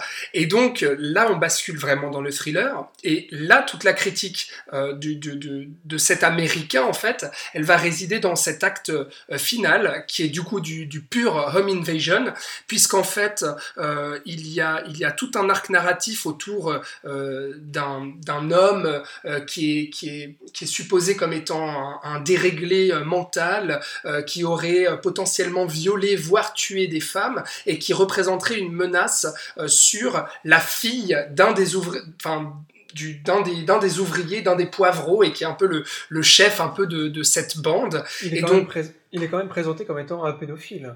Oui, oui, absolument. Ah oui, voilà, mais tu ne l'avais pas dit, c'est pour ça que Non, non, non, c'est c'est qu'il était, c'est qu'il était, en tout cas, en tout cas suspecté de ça. Euh, lui, David, qui vient d'arriver dans ce village, bah, il en sait rien en fait euh, de, de, la menace que représente ce mec-là. Et à un moment donné, leurs routes vont se, vont se, vont se croiser parce que David va, va le percuter en fait dans la forêt. Cet homme qui s'appelle Henry euh, Niles, euh, sauf erreur. Et puis David va décider de le protéger en fait chez lui, de le recueillir chez lui pour pouvoir euh, le, le- on va dire, le, le- appeler un médecin, etc., pour soigner les blessures. Et t'as tous les ouvriers qui débarquent à ce moment-là parce qu'ils veulent cet homme, hein, parce qu'il y a des rumeurs comme quoi euh, il aurait couché avec, euh, et puis même qu'il aurait potentiellement séquestré, voire tué euh, la fille de ce chef de bande. Et à ce moment-là, David va s'imposer à ça parce que lui euh, va vouloir euh, garder ses valeurs de justice, de diplomatie et de pacifisme qui sont vraiment propres à l'américain euh, qu'il représente, c'est-à-dire l'américain des villes, l'intellectuel, le mathématicien, qui va justement résister en fait à la violence et à l'invasion peu à peu de ces, de ces malotrus qui vont vouloir mettre la main sur cet homme-là. Et lui va être mis à mal en fait dans ses valeurs et va vouloir protéger cet homme-là qui finalement euh, est potentiellement dangereux et responsable euh, et euh, va protéger cet homme-là à tout prix. Même pas Et- tant que ça en fait, parce que comme, comme il le dit lui-même euh, au début de cette séquence, il dit c'est là où je vis, euh, c'est moi, je ne tolérerai pas de violence contre cette maison. Donc finalement Oui. en fait, il, Il y a il ça au départ aussi. il, il reconnaît entre les lignes que son souci c'est plus de défendre sa propriété que de protéger euh, l'idiot du village. Bah, au, Il y a au début, il y a ça. du village parce que moi j'ai eu Bah oui. l'impression avec ce personnage qu'il ne se rend pas compte euh, de l'invasion de sa maison pro- progressive. Il se rend pas compte du mal qu'on est en train de lui faire petit à petit, mais il se rend compte du mal qu'on voudrait faire à quelqu'un d'autre. C'est ça. Et d'autant plus quelqu'un qui peut protéger puisqu'il puisque c'est le, le, bah, le simplet du coin. Euh, et moi je crois qu'il y a un peu des deux en fait. Bah oui. mais en fait, il me semble que toutes ces réactions au long du film, c'est, on, enfin, on nous montre quand même que c'est surtout motivé par une question de, de fierté un petit peu. C'est-à-dire qu'il n'ose Oui. pas confronter euh, les gars euh, quand il retrouve le, le chat mort. À la place, il accepte d'aller chasser avec eux parce qu'ils le mettent au défi de- d'aller Mhm. chasser avec lui. Et qu'il veut devenir ami avec eux aussi. Hein. C'est ça, il veut être intégré dans la bande. Il y a, il y une espèce de, de fierté masculine euh, qui- qu'il Uh-huh. essaye de, de défendre. Quoi. C'est vrai. Alors c'est sûr, il y a clairement la fierté, mais il y a vraiment ce- cette notion aussi de justice et de diplomatie en disant, bah, ils il va pas livrer cet homme à ses, ou- à ses, à ses assaillants, parce que les assaillants, euh, on sait très bien ce qu'ils vont en faire de cet homme, c'est-à-dire qu'ils vont potentiellement le torturer, voire le tuer, ils vont le lyncher, et en fait, David euh, s'oppose à ça. Et le problème, c'est qu'en s'opposant à ça et à cette euh, violence qui est en train d'être ex- explosée, enfin qui est en train d'exploser, pardon, dans un acte final, mais complètement taré, euh, eh bien en fait ça va mettre à mal, ça va mettre en danger sa propre vie et mettre en danger aussi la vie de sa femme et donc la survie aussi de cette, de cette propriété. Et ce que je trouve assez dingue aussi, c'est qu'en voulant protéger cet homme-là, il se met en danger et tout ça, mais il y a qu'aussi euh, euh, David va être finalement le provocateur de toute cette violence, mais David ne va pas tuer de lui-même. C'est-à-dire qu'il va blesser des gens dans cet acte, mais si vous regardez bien, euh, il n'y en a aucun qui, qui, qui va être tué par les coups ou par les balles de David. Bah, le Alors dernier que- quand même. Bah si, le dernier. Non, bah non. Le piège à loup, c'est lui Bah qui lâche. si, il lui balance ça sur la tête, euh, il meurt. Hein. C'est Est-ce qu'il lui balance sur la C'est tête lui qui lui met le piège à lui- justement. Il lui balance le piège sur la tête qui se referme et qui, qui le tue. Ça, Ok, c'est- alors, alors, pardon, alors de, mé- de mémoire, le, le- l'assaillant tombait, enfin il tombait les deux dans l'escalier et l'assaillant tombait sur le piège à loup. Je me souvenais Ah, pas que non, David. il est accroché au mur au-dessus de la cheminée. c'est un Bon bah super, et bah bande d'enfoirés, mon analyse ne tient plus. Merci beaucoup euh, les amis, c'est très gentil.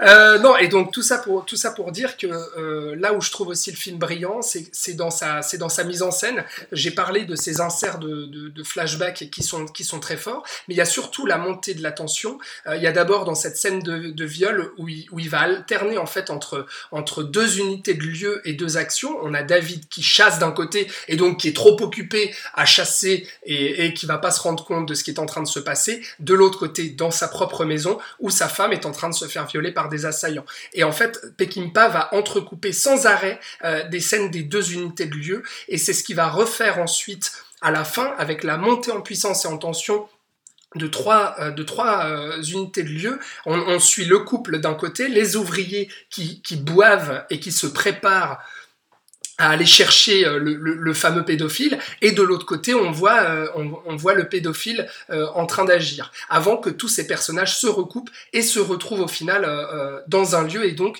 dans cette maison pour ce final absolument explosif avec un montage hyper sec avec les gros plans sur les vides qui se cachent sur les visages apeurés sur les fusils etc et, et pour moi c'est une vraie leçon à la fois de mise en scène et surtout de montage en fait ce film. Mhm. Mais c'est Peckinpah, c'est là qu'on voit que c'est un, vrai cinéaste qui a euh, un style visuel et des thématiques qu'il qui va traîner. C'est comme tu disais avant, la, la violence, Peckinpah est connu pour ça. Il, il, a toujours traité de la représentation de la violence au cinéma euh, en traitant les effets ou les causes, pas tout le temps en fait. Il s'est toujours intéressé à la, à la pureté du geste violent de l'humanité en fait, et à cette face cachée. Et euh, moi, ce que j'aime beaucoup dans cette mise en scène, et surtout dans la gestion du rythme, euh, c'est qu'on est totalement du point de vue du personnage de David Sumner, et la montée en tension correspond complètement à comment lui euh, vit en fait cette invasion en fait lente et un peu répétitive. C'est-à-dire que la mise en place est certes longue, mais même après qu'on ait trouvé le chat, ça retombe un peu. Parce que lui n'y croit pas, en fait. Lui ne veut pas y croire. C'est comme tu l'as dit avant. Il veut pas voir, surtout. Il veut, il veut pas voir, voilà. Et c'est pour ça que il y a une montée de tension, mais c'est plutôt une montée de malaise en tant que spectateur, je, je pense. Parce qu'on on se dit, mais est-ce qu'il va faire quelque chose? Et, et, et, la fin est complètement, euh, est complètement folle parce qu'il y a eu 1h40 de retenue et de déni et de je ne veux pas voir ce qui se passe parce que voilà. Et, euh, et cette explosion de violence absolument cathartique et complètement folle euh, est, une des scènes euh, dans l'histoire du cinéma les plus intenses qui a jamais été faite, je pense. Et, euh, j'aime beaucoup Peckinpah dans ce film parce que il a un récit très très primaire, très très simple. Et il va, c'est un film très très masculin, très très masculiniste même, je pourrais dire, où on a ce concept de euh, rite, de rite de passage aussi. D'où le titre des Les chiens de paille. Euh, tous ces ouvriers, tous ces assaillants sont des chiens de paille qui vont permettre au personnage de Dustin Hoffman de devenir entre guillemets un homme, puisque dans la logique de Peckinpah, on ne devient un vrai homme que par la violence en fait, que par le euh, que par le fait de laisser sortir le côté sombre qu'on a en fait, que Hoffman met donc 1h40 à retenir et qui sort que pendant le dernier quart d'heure. Et, euh, et j'ai trouvé ça très très fort parce que du coup, euh, j'étais en train de, de genre me plaindre avec Panic Room que le fond était un peu euh, soft. Et dans celui-là, je trouve que euh, que le fond et la forme sont, sont vraiment parfaits. Ouais, il y a un très, bel équilibre. Ils vont très bien ensemble, ouais. Et, euh, et voilà, je trouve que c'est un des films les plus violents, et, mais aussi un des plus... Après, qu'on soit d'accord avec lui ou pas, la question n'est pas là, c'est que le mec a son point de vue et le mène au bout et utilise sa mise en scène et son rythme euh, pour utiliser au maximum ce qu'il veut faire en fait. Et c'est pour ça aussi que je pense que c'est un des films les plus connus de Sam Peckinpah et un des films qui met le plus mal à l'aise euh, de sa filmographie puisque la, la violence n'est pas que graphique contrairement à par exemple La Horde sauvage. Là elle est très psychologique beaucoup plus que dans, donc, dans ses films précédents. Et je crois qu'avec ce film il a trouvé un équilibre de violence à tous les niveaux euh, Ouais, parce que c'est un, un, film aussi ambigu, c'est pour ça qu'il est dérangeant, parce que l'écriture du, du, du, personnage principal est, est assez brillante, je trouve, parce que comme tu le dis très bien, en fait, euh, au départ, on nous présente un, gars euh, pédant qui, qui, se sait plus intelligent que, que tous ses pecnos, y compris que, que sa femme, et, on va nous montrer qu'en fait, euh, il est pas mieux qu'eux et que lui aussi a eu cette violence enfouie en lui et, qui fera éclater, comme tu le dis, à la fin. Et finalement, on nous montre tout du long déjà qu'il a, il est violent avec sa femme verbalement, il la méprise, euh, il balance des fruits sur le chat sans raison à un moment. Enfin, par petites touches comme ça, on nous prépare déjà un peu au fait qu'en fait c'est tout autant un animal que les autres. Et encore une fois, il va être responsable aussi de ce déchaînement de violence qui va arriver de toutes parts. Ça va être finalement lui et le fait qu'il s'oppose en fait à donner euh, ce fameux euh, pédophile, euh, c'est ça qui va tout déclencher. C'est parce qu'il s'est retenu avant que ça explose d'un coup à la fin. Mhm.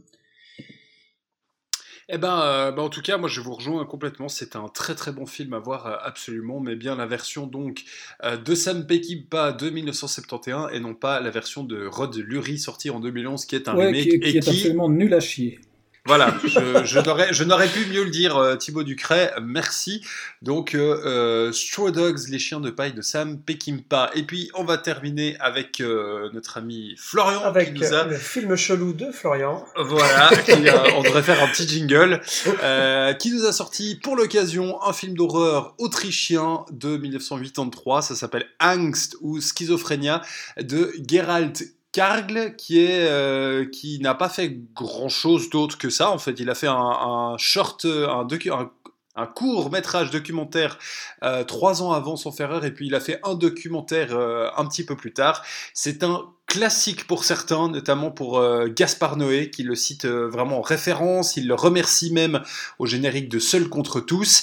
Euh, c'est donc un film d'horreur inspiré d'une histoire vraie qui s'est déroulée en Autriche, donc d'un psychopathe qui sort de prison et qui cherche immédiatement de nouvelles victimes. C'est avec Erwin Leder, l'acteur principal, qui n'a pas fait grand chose d'autre non plus, mais quand même, je me disais que sa tête me parlait, puisqu'il a joué dans un mauvais film, mais qui était un plaisir coupable d'enfance, Underworld. Voilà, comme ça, vous, vous pourrez, euh, vous pourrez un Et petit qui peu. joue un SS dans la liste de Schindler, surtout. Aussi, aussi, Ah oui, tout à c'est fait. vrai. Ouais, et ouais. qui, avant Angst, avait joué dans Das Boot, un des films allemands euh, les plus connus du, du, du monde, qui se passe dans un sous-marin, je sais pas si... Voilà. Ouais, ouais, mais Ouais. euh, c'est vrai que le monsieur a un peu, euh, un peu À la tête de l'emploi. de- Ah, complètement. Alors ça, c'est clair que il fait, il fait bien, bien flipper euh, comme il faut. Donc euh, Flo, là, on va, euh, on, peut, il faut, il faut le dire hein, pour nos auditeurs euh, avant qu'on en parle. On va franchir encore un cap. C'est brutal, c'est sans concession aucune. C'est pour euh, public très très averti. Ouais, Voilà. et- ouais, quand même. Vraiment, j'ai raté euh, l'avion 2 à côté, c'est de la rigolade. Ouais, ouais, bah non. Et puis, euh, et puis en fait, c'est parce que c'est tellement bien mis en scène qu'on est, euh, bah, on est un peu ses complices. Ouais. Enfin, oui et non, mais je- j'y j'y viendrai après. Alors, en l'occurrence, le premier truc, euh, donc c'est un film autrichien qui a été autofinancé, donc par le réalisateur qui à l'époque avait 24 ans, je crois. Et en fait, ce film est tellement extrême dans son approche, visuelle autant que, autant que dans le fond. Euh, il n'est que sorti en Autriche. Il avait voulu être euh, distribué en Angleterre, aux États-Unis et en France, mais a tout de suite été classé X, et donc n'a pas été mis parce que mettre un film qui n'est pas pornographique dans des cinémas pornographiques, ça ne sert à rien. Euh, et donc c'est pour ça que le réalisateur après n'a rien fait d'autre, à part des publicités. Il en a réalisé plus de 1000 pour se refaire une santé fin- financièrement parce que tout cet argent était son propre argent à lui. Il s'était endetté sur je sais pas combien d'a- d'années et tout. Et il a fini par faire quelques documentaires. Mais Est-ce euh, qu'il a fait des- de la pub pour du ketchup, par exemple Ou- alors c'est une bonne question, je suis pas allé voir ces 1000 pubs, mais euh, voilà. Mais c'est vrai que c'est un cas un peu à part qu'un réalisateur euh, aussi jeune à l'époque ne fasse qu'un film qui soit autant c'est c'est séminal parce qu'il va être même s'il n'a pas été vu beaucoup à sa sortie euh, 20 ans après euh, il est ressorti en DVD en Allemagne et maintenant il est disponible en Blu-ray chez Car- Carlotta et il a influencé en fait énormément de réalisateurs dont Gaspard No- No- Noé mais pas que lui et euh, donc c'est vraiment un film euh, qu'on redécouvre depuis 5-10 ans et qui devient de plus en plus culte parce que c'est un film tout simplement, euh, tout simplement incroyable.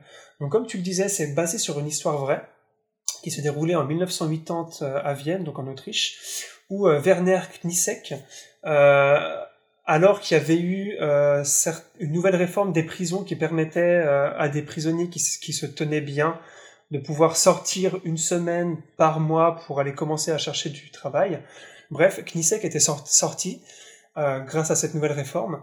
Et dès le premier soir, et, et- enfin lui, tout ce qu'il avait en tête, vraiment, c'était de tuer des gens, puisque c'était c'est c'est son but dans la vie. Il est victime C'est un de hobby ça. comme hein. un autre. Hein, bon. C'est un hobby comme, euh, comme, comme, comme un autre. Et il va donc aller dans la banlieue de Vienne, trouver une villa un peu, euh, un peu euh, à part, voilà, et euh, ben, tuer les trois occupants directement. Le lendemain, il va les mettre dans le coffre de sa voiture et aller comme ça au restaurant. et bien sûr, les gens vont le trouver super bizarre parce qu'il porte des gants, parce qu'il a énormément de cash sur lui, parce qu'il a volé tout l'argent qu'il y avait dans la maison, et il va se faire choper en fait une heure ou deux après. Donc il sera sorti de prison même pas un jour. Et là, il va être condamné à perpétuité, évidemment. Donc ça, c'est l'histoire vraie hein, que je vous ra- raconte. Euh, il va être condamné à perpétuité. Sans pouvoir ressortir, on espère, Voilà, une du semaine coup, par voilà. mois. Donc il est encore en vie. Hein. Enfin, il a, et en ce moment, il, il est encore en prison. ce qui est assez drôle, c'est qu'en 1983, il a fait une tentative d'évasion. Et 1983, c'est l'année où Angst est sorti au cinéma en Autriche, ce qui était assez drôle. Donc Angst qui veut dire en allemand peur, notamment parce que un des, un des trucs de ce tueur, c'est de, c'est de torturer psychologiquement les gens qui veut, qui veut tuer, en fait, donc il veut leur faire peur, c'est vraiment ça qu'il veut. Et c'est euh, le titre Schizophrénia, c'est le titre français, le titre international, qui va aussi bien, hein, parce que voilà, ça correspond assez bien au personnage. Alors, Angst. Angst, c'est un film que j'ai qui m'a énormément marqué la première fois que je l'ai vu, que j'ai découvert un peu par hasard grâce à ce fameux Blu-ray. Euh, j'avais d'ailleurs trouvé en solde à la Fnac. J'ai bien fait de.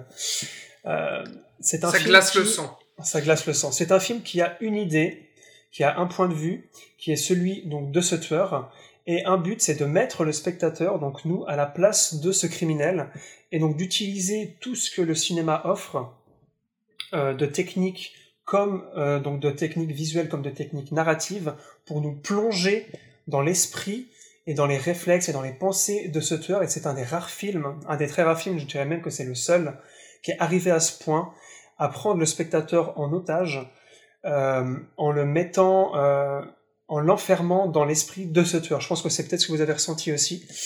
Et ce qui est très étonnant aussi, puisque c'est un film un peu one-shot pour ce réalisateur, que du premier coup, il est d'une inventé toutes ces techniques et que depuis ça n'est jamais été repris. D'un point de vue, euh, je, vais, je, vais, je vais couper ça en deux. Dans, dans, dans mon analyse, je vais commencer par le fond. Quelles sont les techniques narratives qu'il utilise? Le premier truc qui saute aux yeux, c'est le monologue intérieur, cette fameuse voix off qu'on entend parce qu'il y a presque aucun dialogue finalement, puisqu'on est dans sa tête, tout ce qu'on entend c'est la voix off. Il se parle, il se rappelle, euh, il se de, certaines choses de quand il était enfant, de en voyant des gens dans un café, il se dit ah j'aimerais bien lui faire ça, et puis après ça il fantasme, etc. Ce qui est très intéressant avec cette voix off, c'est que ce n'est pas une voix off d'illustration, c'est-à-dire qu'elle ne commente pas, ou en tout cas euh, majoritairement pas ce que le tueur est en train de faire, mais le tueur dans sa tête est ailleurs, ce qui va nous donner d'une un background sur un background un peu explicatif, un peu vite fait, parce que expliquer pourquoi quelqu'un est psychologiquement malade au point de vouloir tuer des gens est quelque chose de très complexe.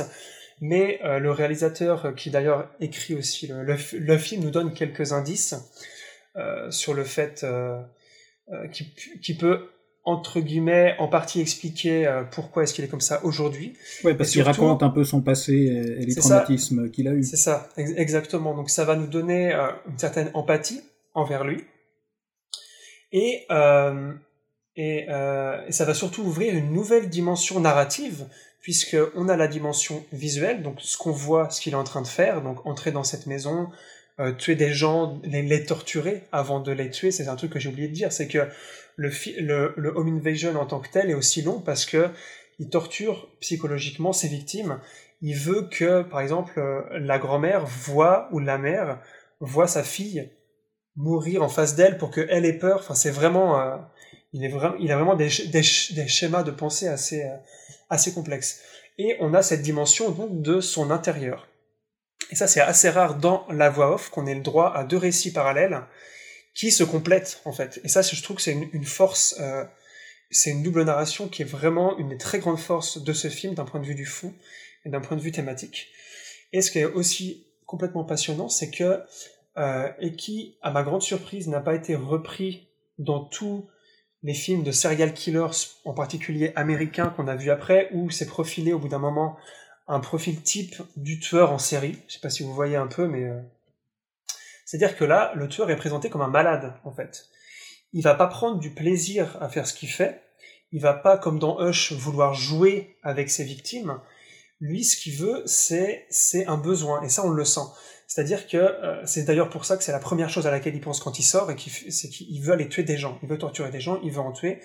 Euh, il est, euh, c'est une addiction pour lui, c'est une maladie. Il a besoin euh, de tuer ces gens pour aller mieux psychologiquement.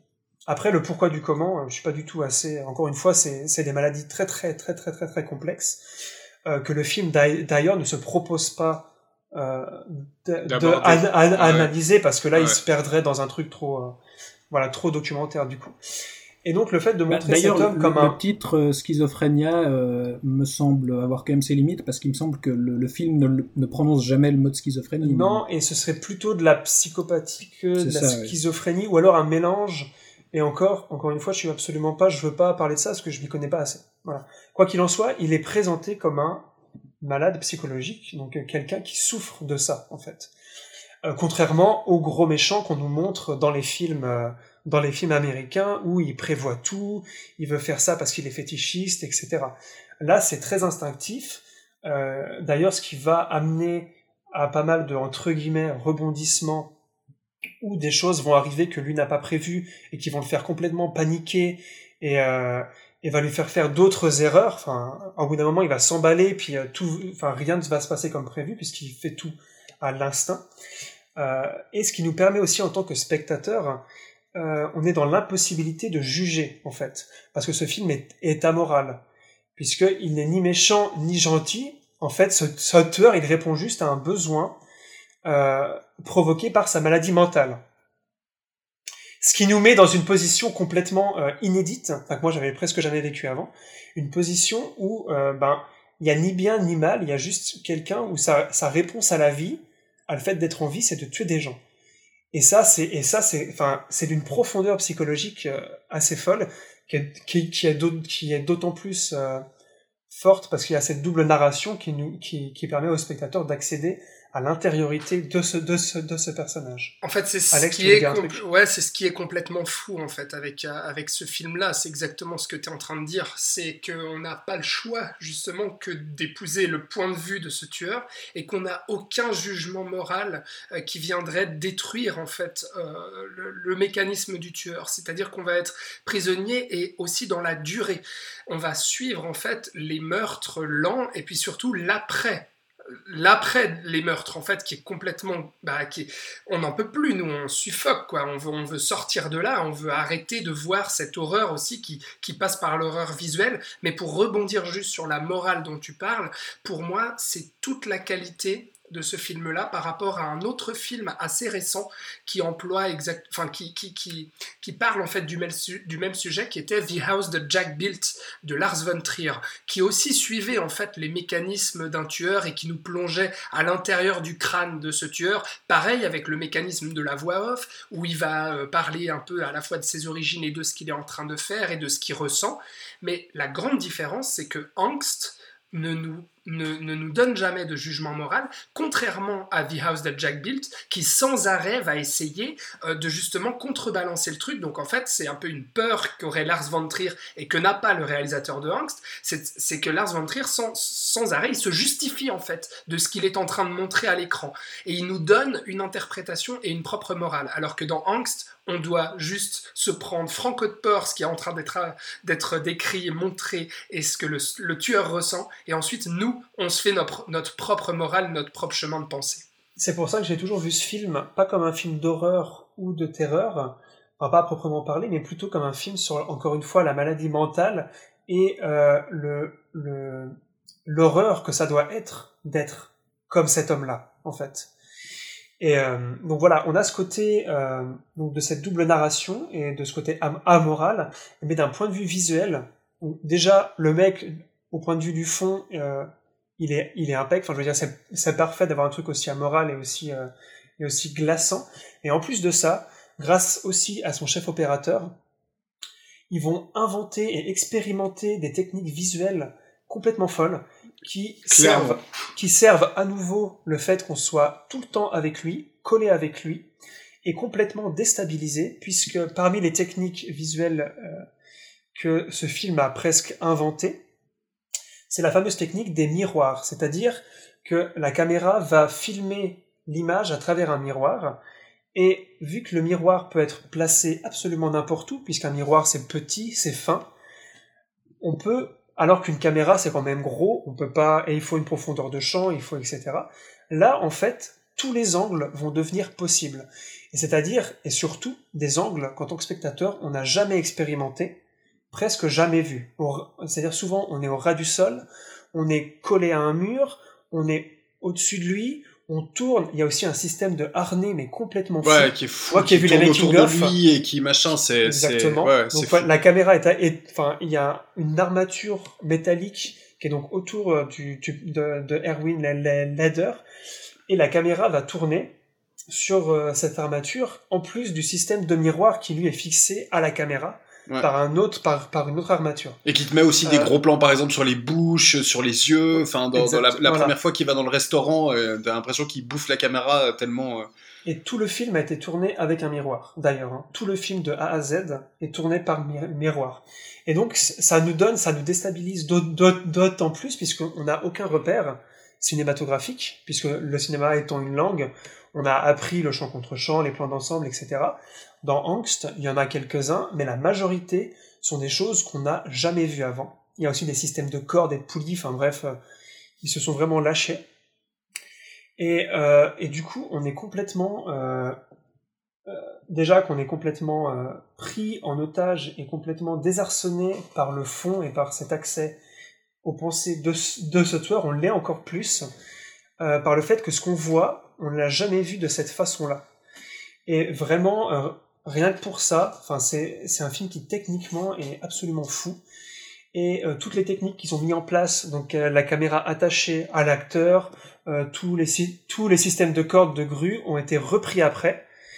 C'est devenu des techniques qui maintenant sont utilisées à Hollywood, etc., mais qui n'ont jamais été utilisées. Et ça, je trouve que c'est un, je comprends pas, qui n'ont jamais été utilisées avec autant de brio et autant de et autant de liberté que dans ce film-là où il se où il s'autorise absolument tout d'un point de vue euh, mise en scène. Enfin, c'est complètement fou. Bah, cette caméra euh, attachée à, à l'acteur, en fait, elle donne aussi ce, ce côté un peu tremblotant au tout début du film, et en fait le côté haletant euh, euh, de- du, du tueur euh, qui sait pas où il va, et puis qu'à chaque pas qu'il fait, en fait, la caméra euh, bouge euh, avec lui, et donc on voit l'instabilité psychologique du bonhomme, on la Mhm. ressent à travers l'écran, et puis ce côté aussi vite, vite, vite, il faut que je trouve quelqu'un à tuer parce que sinon euh, Cette, je, je vais cette- devenir cette urgence, ouais. Ouais. Mais d'ailleurs, vraiment, la- ce que je trouve, excuse-moi. Vas-y. Euh, ouais, vraiment, la... pour, pour terminer ça, la, la mise en scène, vraiment, moi j'ai trouvé ça complètement fou. Et c'est incroyable de se dire en plus que, comme tu disais, ce type a 24 ans et n'a jamais rien fait depuis. Parce que Bon, vraiment, le, en termes le- de. le che- le che- le chef opérateur est, est un chef opérateur polonais qui avait fait beaucoup de courts métrages avant et c'est lui principalement qui a expérimenté toutes ces techniques. Euh, voilà, donc lui avait un peu de bagage avant, mais pas au point de faire un long métrage aussi, euh, aussi fou. Mais par rapport à ça, ce que je trouve euh, assez fort, c'est que même au-delà des, des techniques euh, qu'on a peu l'habitude de voir et qui sont assez impressionnantes, il y, a- des tout petits trucs aussi qui, qui travaillent euh, cet aspect d'instabilité, c'est-à-dire d'instabilité, c'est-à-dire que même quand il fait un bête travelling qui suit le personnage qui marche dans la rue, là aussi il est tordu, enfin on est en plongée, ça tremblote, alors qu'on peut imaginer qu'ils peuvent quand même avoir des rails pour avoir un, un mouvement minimum fluide, mais il y a, vraiment pas un seul plan qui est pas effectivement euh, tremblotant, malaisant, euh, et, et donc on, on nous laisse aucun répit tout du long. Aucun répit, ouais. Heureusement, le film dure 1h18. Ouais. Avec un prologue, euh, il existe un prologue de 8 minutes qui avait été fait à la demande d'un des distributeurs américains. Donc euh, si vous voulez voir le film euh, complet, il fait 1h25, un truc comme ça. Mais oui, c'est court et heureusement. Et d'ailleurs, au niveau du rythme, c'est un film court, tout se passe sur 24 heures environ. Et euh, aussi au niveau du rythme, je trouve que c'est très bien fait parce que c'est un film qui, bizarrement, prend son temps alors qu'il est très court. Et ça prend son temps, euh, pas que pendant les séquences euh, difficiles, mais tout le long, je trouve. Même s'il y Avec a des cette musique électro des années 80 euh, Ouais. qui résonne à fond et tout, alors qu'il y a des moments musique, justement euh, où il se passe rien, mais la musique, elle, elle t'enchaîne et puis elle te prend au trip, quoi. C'est complètement fou. La musique d'ailleurs composée par un des ex-membres du groupe Tangerine Dream, est un groupe électro euh, phare de la scène berlinoise des années 80. Euh, mais donc oui, c'est aussi un film qui, dans son rythme, euh, sait se faire lent tout en étant rapide, un peu comme disait notre euh, conseiller, fédéral Al- Alain Berset. Voilà, c'est un film qui correspond très bien à cette situation de coronavirus. Euh, donc voilà, moi c'est un film que j'encourage à voir malgré un avertissement parce que c'est c'est quand même moi c'est c'est un film que je pas facile à se le prendre dans les dents, ouais. pas facile Non, mais- et, mais je- et puis traumatisant Ouais, il faut il faut il clairement. faut pas se cacher Et, euh, et, voilà. Et aussi, je voulais revenir sur l'acteur principal dont tu parlais au tout début, Robin, euh, Erwin Leder, qui certes après n'a pas fait beaucoup de productions internationales, mais qui a fait beaucoup de, de films et de téléfilms allemands ou autrichiens, euh, qui, qui est, je crois, le meilleur cast du monde, parce qu'on ne pouvait pas rêver mieux qu'un mec avec une tête aussi anguleuse, avec des yeux exorbités, on voit presque le crâne sous la peau, la forme du crâne. Et ce gars, mais quand tu le vois, t'as déjà peur en fait. Ah, quand il dévore sa wurst dans le café, là, il est ah ouais, c'est terrifiant. Voilà.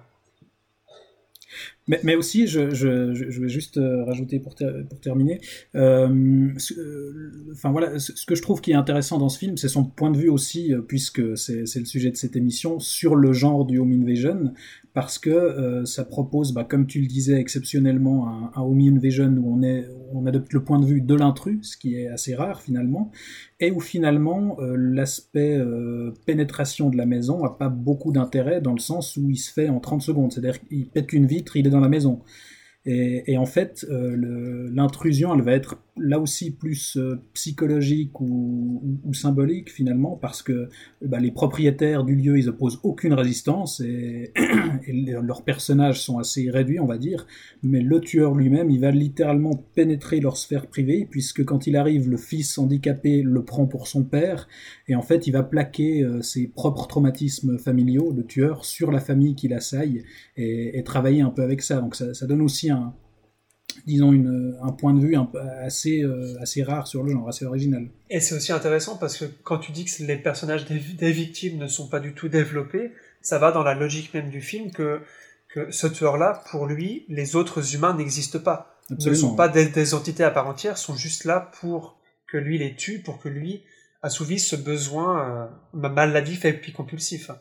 Et ça, le film le fait aussi super bien. Enfin, vraiment, il y a une, il y a une unité... Euh, une fidélité au point de vue de base et au parti pris qui est vraiment, euh, qui est vraiment hallucinante. Ouais. On vous le conseille donc. Clairement, mais encore une fois, on vous le redit, euh, pas forcément à mettre devant euh, tous les yeux. En tout cas, vous aurez été, euh, vous aurez été prévenus. Et puis, pour compléter, donc peut-être pour nos auditeurs hors Suisse qui nous ont écoutés, pour qu'ils aient la référence donnée, Florian, donc notre ministre de la santé qui a déclaré donc qu'il faut aller aussi rapidement que, que nécessaire, mais aussi non, il faut aller aussi rapidement que possible, aussi lentement que nécessaire. voilà. Pas se tromper mille fois un, un, petit, un petit mot sur Angst. Je crois que c'est disponible sur Amazon Prime. Voilà. Ah. Voilà. Alors très bien, parce que le, enfin le, le remaster qu'ils ont fait pour le Blu-ray est vraiment impec. Donc si c'est celui-là qui est sur Amazon Prime, allez-y. En tout cas, en France, j'ai vu ça. En Suisse, je sais pas, mais voilà. Eh ben super, vous savez donc euh, vous avez un, titre euh, un titre de plus à voir pourquoi pas. Euh, voilà donc pour les quatre films qu'on voulait aborder, euh, on va dire de manière, de manière conséquente. Il est maintenant l'heure d'ouvrir le chapitre des euh, recommandations personnelles, donc euh, à chacun euh, de, prendre, de prendre la parole, de vous exprimer. On reste toujours hein, dans le, vraiment dans le secteur du, home invasion, mais avec des petites recommandations personnelles en, quelques, en quelques mots, quelques phrases, et peut-être, pourquoi pas, du débat. Je crois qu'il y en aura un petit peu. Est-ce que... qui veut commencer? Tiens. Allez, Thibaut. moi je me lance. Ouais, bah, bah Alex, vas-y. Bon, et bah le, le premier que j'aimerais conseiller, c'est un film de Michael Cimino euh, qui s'appelle Desperate Hours ou bien La Maison des Otages en français, qui est sorti en 1990, euh, avec notamment Mickey Rourke et Anthony Hopkins. Alors Michael Cimino, euh, pour ceux qui ne connaissent pas encore, il faut absolument voir euh, Voyage au bout de l'enfer et La Porte du Paradis, qui sont d'immenses chefs-d'œuvre du cinéma américain. Là, c'est un film un peu plus mineur hein, dans la carrière de, de, Cimino, qui lui aussi est un, un réalisateur euh, qui affectionne particulièrement euh, le western. Et on a Mickey Rourke qui joue euh, un malfrat qui s'échappe de son procès, puis euh, en fait qui se réfugie dans une maison trouvée au hasard. et il se trouve que c'est celle d'Anthony Hopkins et de sa famille.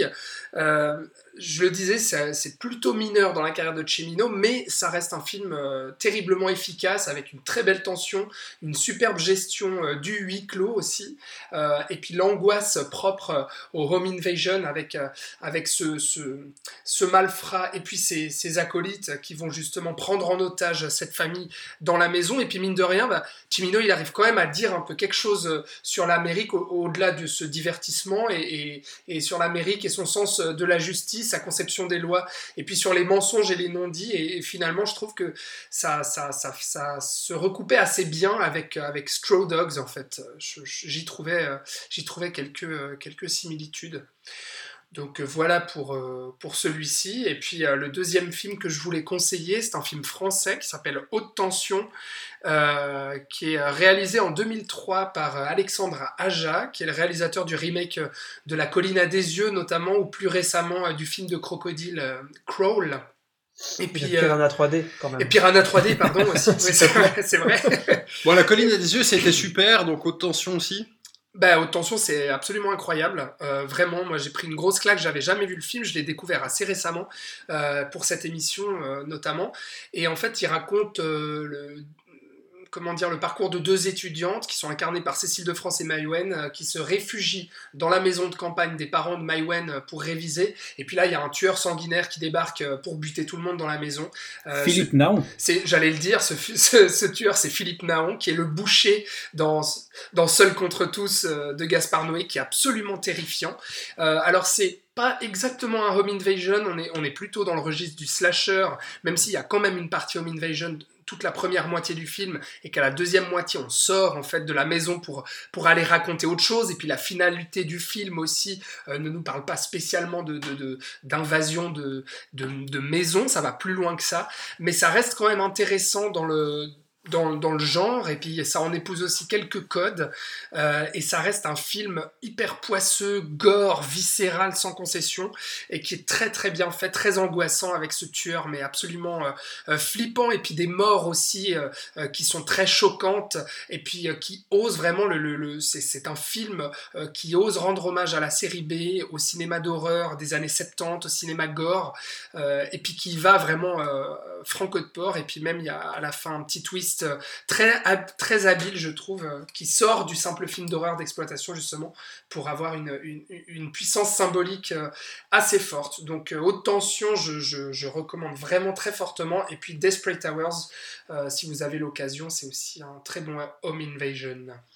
Super, merci, merci Alex. je me propose de continuer puisque j'ai la, la, parole, puisque on va, on va évoquer deux classiques n'a finalement pas, pas évoqué, ne serait-ce que, euh, en termes de nom, depuis euh, cette heure et demie hein, de tournée, euh, de tournée générale. C'est bien sûr d'un côté Halloween, qui donc de John Carpenter évidemment, hein, sorti en 1978, qui a aussi posé les bases du slasher. Si vous souhaitez d'ailleurs en savoir plus, on avait fait un épisode à l'époque du reboot du reboot du reboot de euh, Halloween. On avait fait un, épisode sur, euh, sur le slasher, donc euh, je vous y renvoie, mais vraiment Halloween, la nuit des masques, un chef-d'œuvre absolu de home invasion et de slasher, avec une musique aux petits oignons. Vous êtes glacé d'effroi absolument tout le long. C'est c'est immanquable. C'est immanquable. c'est vraiment, c'est vraiment absolument fou furieux. Et puis, parce que là, ça fait quand même une heure et demie qu'on parle de films d'horreur, qu'on va continuer à parler de films d'horreur. Il faut quand même un tout petit peu de nostalgie, un tout petit peu de Noël, un tout petit peu de magie quand même, euh, avec euh, un, classique en tout cas que moi j'ai dû voir des, dizaines de fois en étant, euh, en étant plus jeune et probablement vous, vous aussi peut-être. C'est bien sûr Home Alone, Maman j'ai raté l'avion, un film de Chris Columbus qui en doit les deux premiers Harry Potter. Il y a Joe Pesci effectivement, Macaulay Culkin avec une dent Ouais, ouais, tout à fait. Euh, Macaulay Culkin qui fait euh, un de ses seuls rôles. Euh, c'est sorti en 1990 et euh, bah c'est super. C'est une bonne comédie familiale, euh, nostalgique en ces temps peut-être un petit peu compliqués. Ça peut vous donner des idées. inspiré Skyfall. De quoi? Et qui a inspiré la fin de, de Skyfall. Ouais. Mais en tout cas. Et Rambo 5 aussi. Et Rambo Et tout ça Ça a tout inspiré, c'est la, la base des Home Invasion. C'est la quintessence du Home Invasion. Ouais, c'est ça. c'est ça. Voilà, donc ça c'est ça c'est ça c'est super. Et puis pour rester dans le horrifique et un peu euh, nouveau, je ne pourrais pas vous le conseiller entièrement, mais peut-être que ça vous donnera quand même une idée de peut-être euh, jeter un œil dessus. C'est euh, The Purge, donc American Nightmare, le, premier euh, oui, en français dans le texte, évidemment, sorti en, en, 2013, euh, euh, qui ne casse clairement pas deux pattes à un canard, mais qui au moins lui permet de mâcher sur une patte. Donc, euh, ça, moins, ça, fait que ça se tient. C'est un divertissement euh, euh, sympathique, euh, qui a une, en tout cas un contexte intéressant. Malheureusement, pas suffisamment développé, je trouve, sur, sur le long terme. Mais en tout cas, Ethan Hawke avec un fusil à pompe. Donc voilà, si vous savez pas quoi faire, ça peut être divertissant. C'est clairement pas un chef-d'œuvre. Voilà donc pour, pour mes petites recommandations. Monsieur Thibaut Ducret.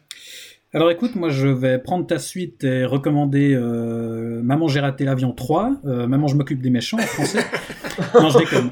Euh, non, je l'ai teasé tout à l'heure. Euh, J'aimerais re- recommander deux autres euh, Home Invasion qui, comme Hush, euh, jouent sur, enfin, mettent en scène un, un personnage qui a un handicap et joue sur les sens. Ce coup-ci, pas avec des, des personnages sourds-muets mais aveugles.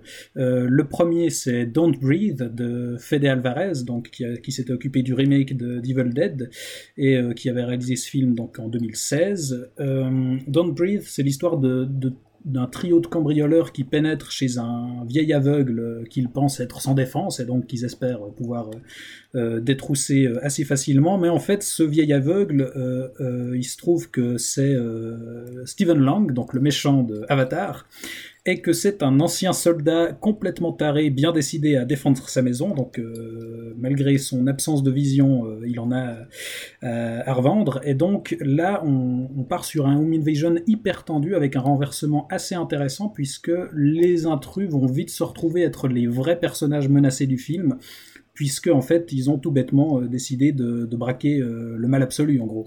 Et donc voilà, ça, ils vont, ils vont, ça va se retourner contre eux et, et on va avoir un retournement intéressant avec un vrai euh, film d'horreur finalement euh, assez tendu. Et dans le même ordre d'idée, je recommanderais aussi un film de 1967 qui est Wait Until Dark, en français Seul dans la nuit, je crois. Euh, un film de Terence Young, donc euh, le réalisateur de, de trois James des premiers James Bond, absolument. sûr.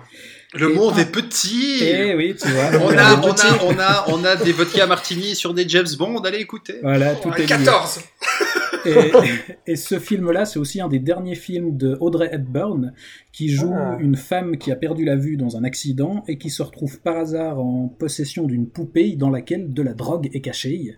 Et donc, euh, des truands euh, à qui appartient la drogue euh, finissent par trouver son adresse. Et donc, ils comprennent très vite, euh, quand ils arrivent vers chez elle, qu'elle n'a aucune idée de ce qui se trouve dans la poupée.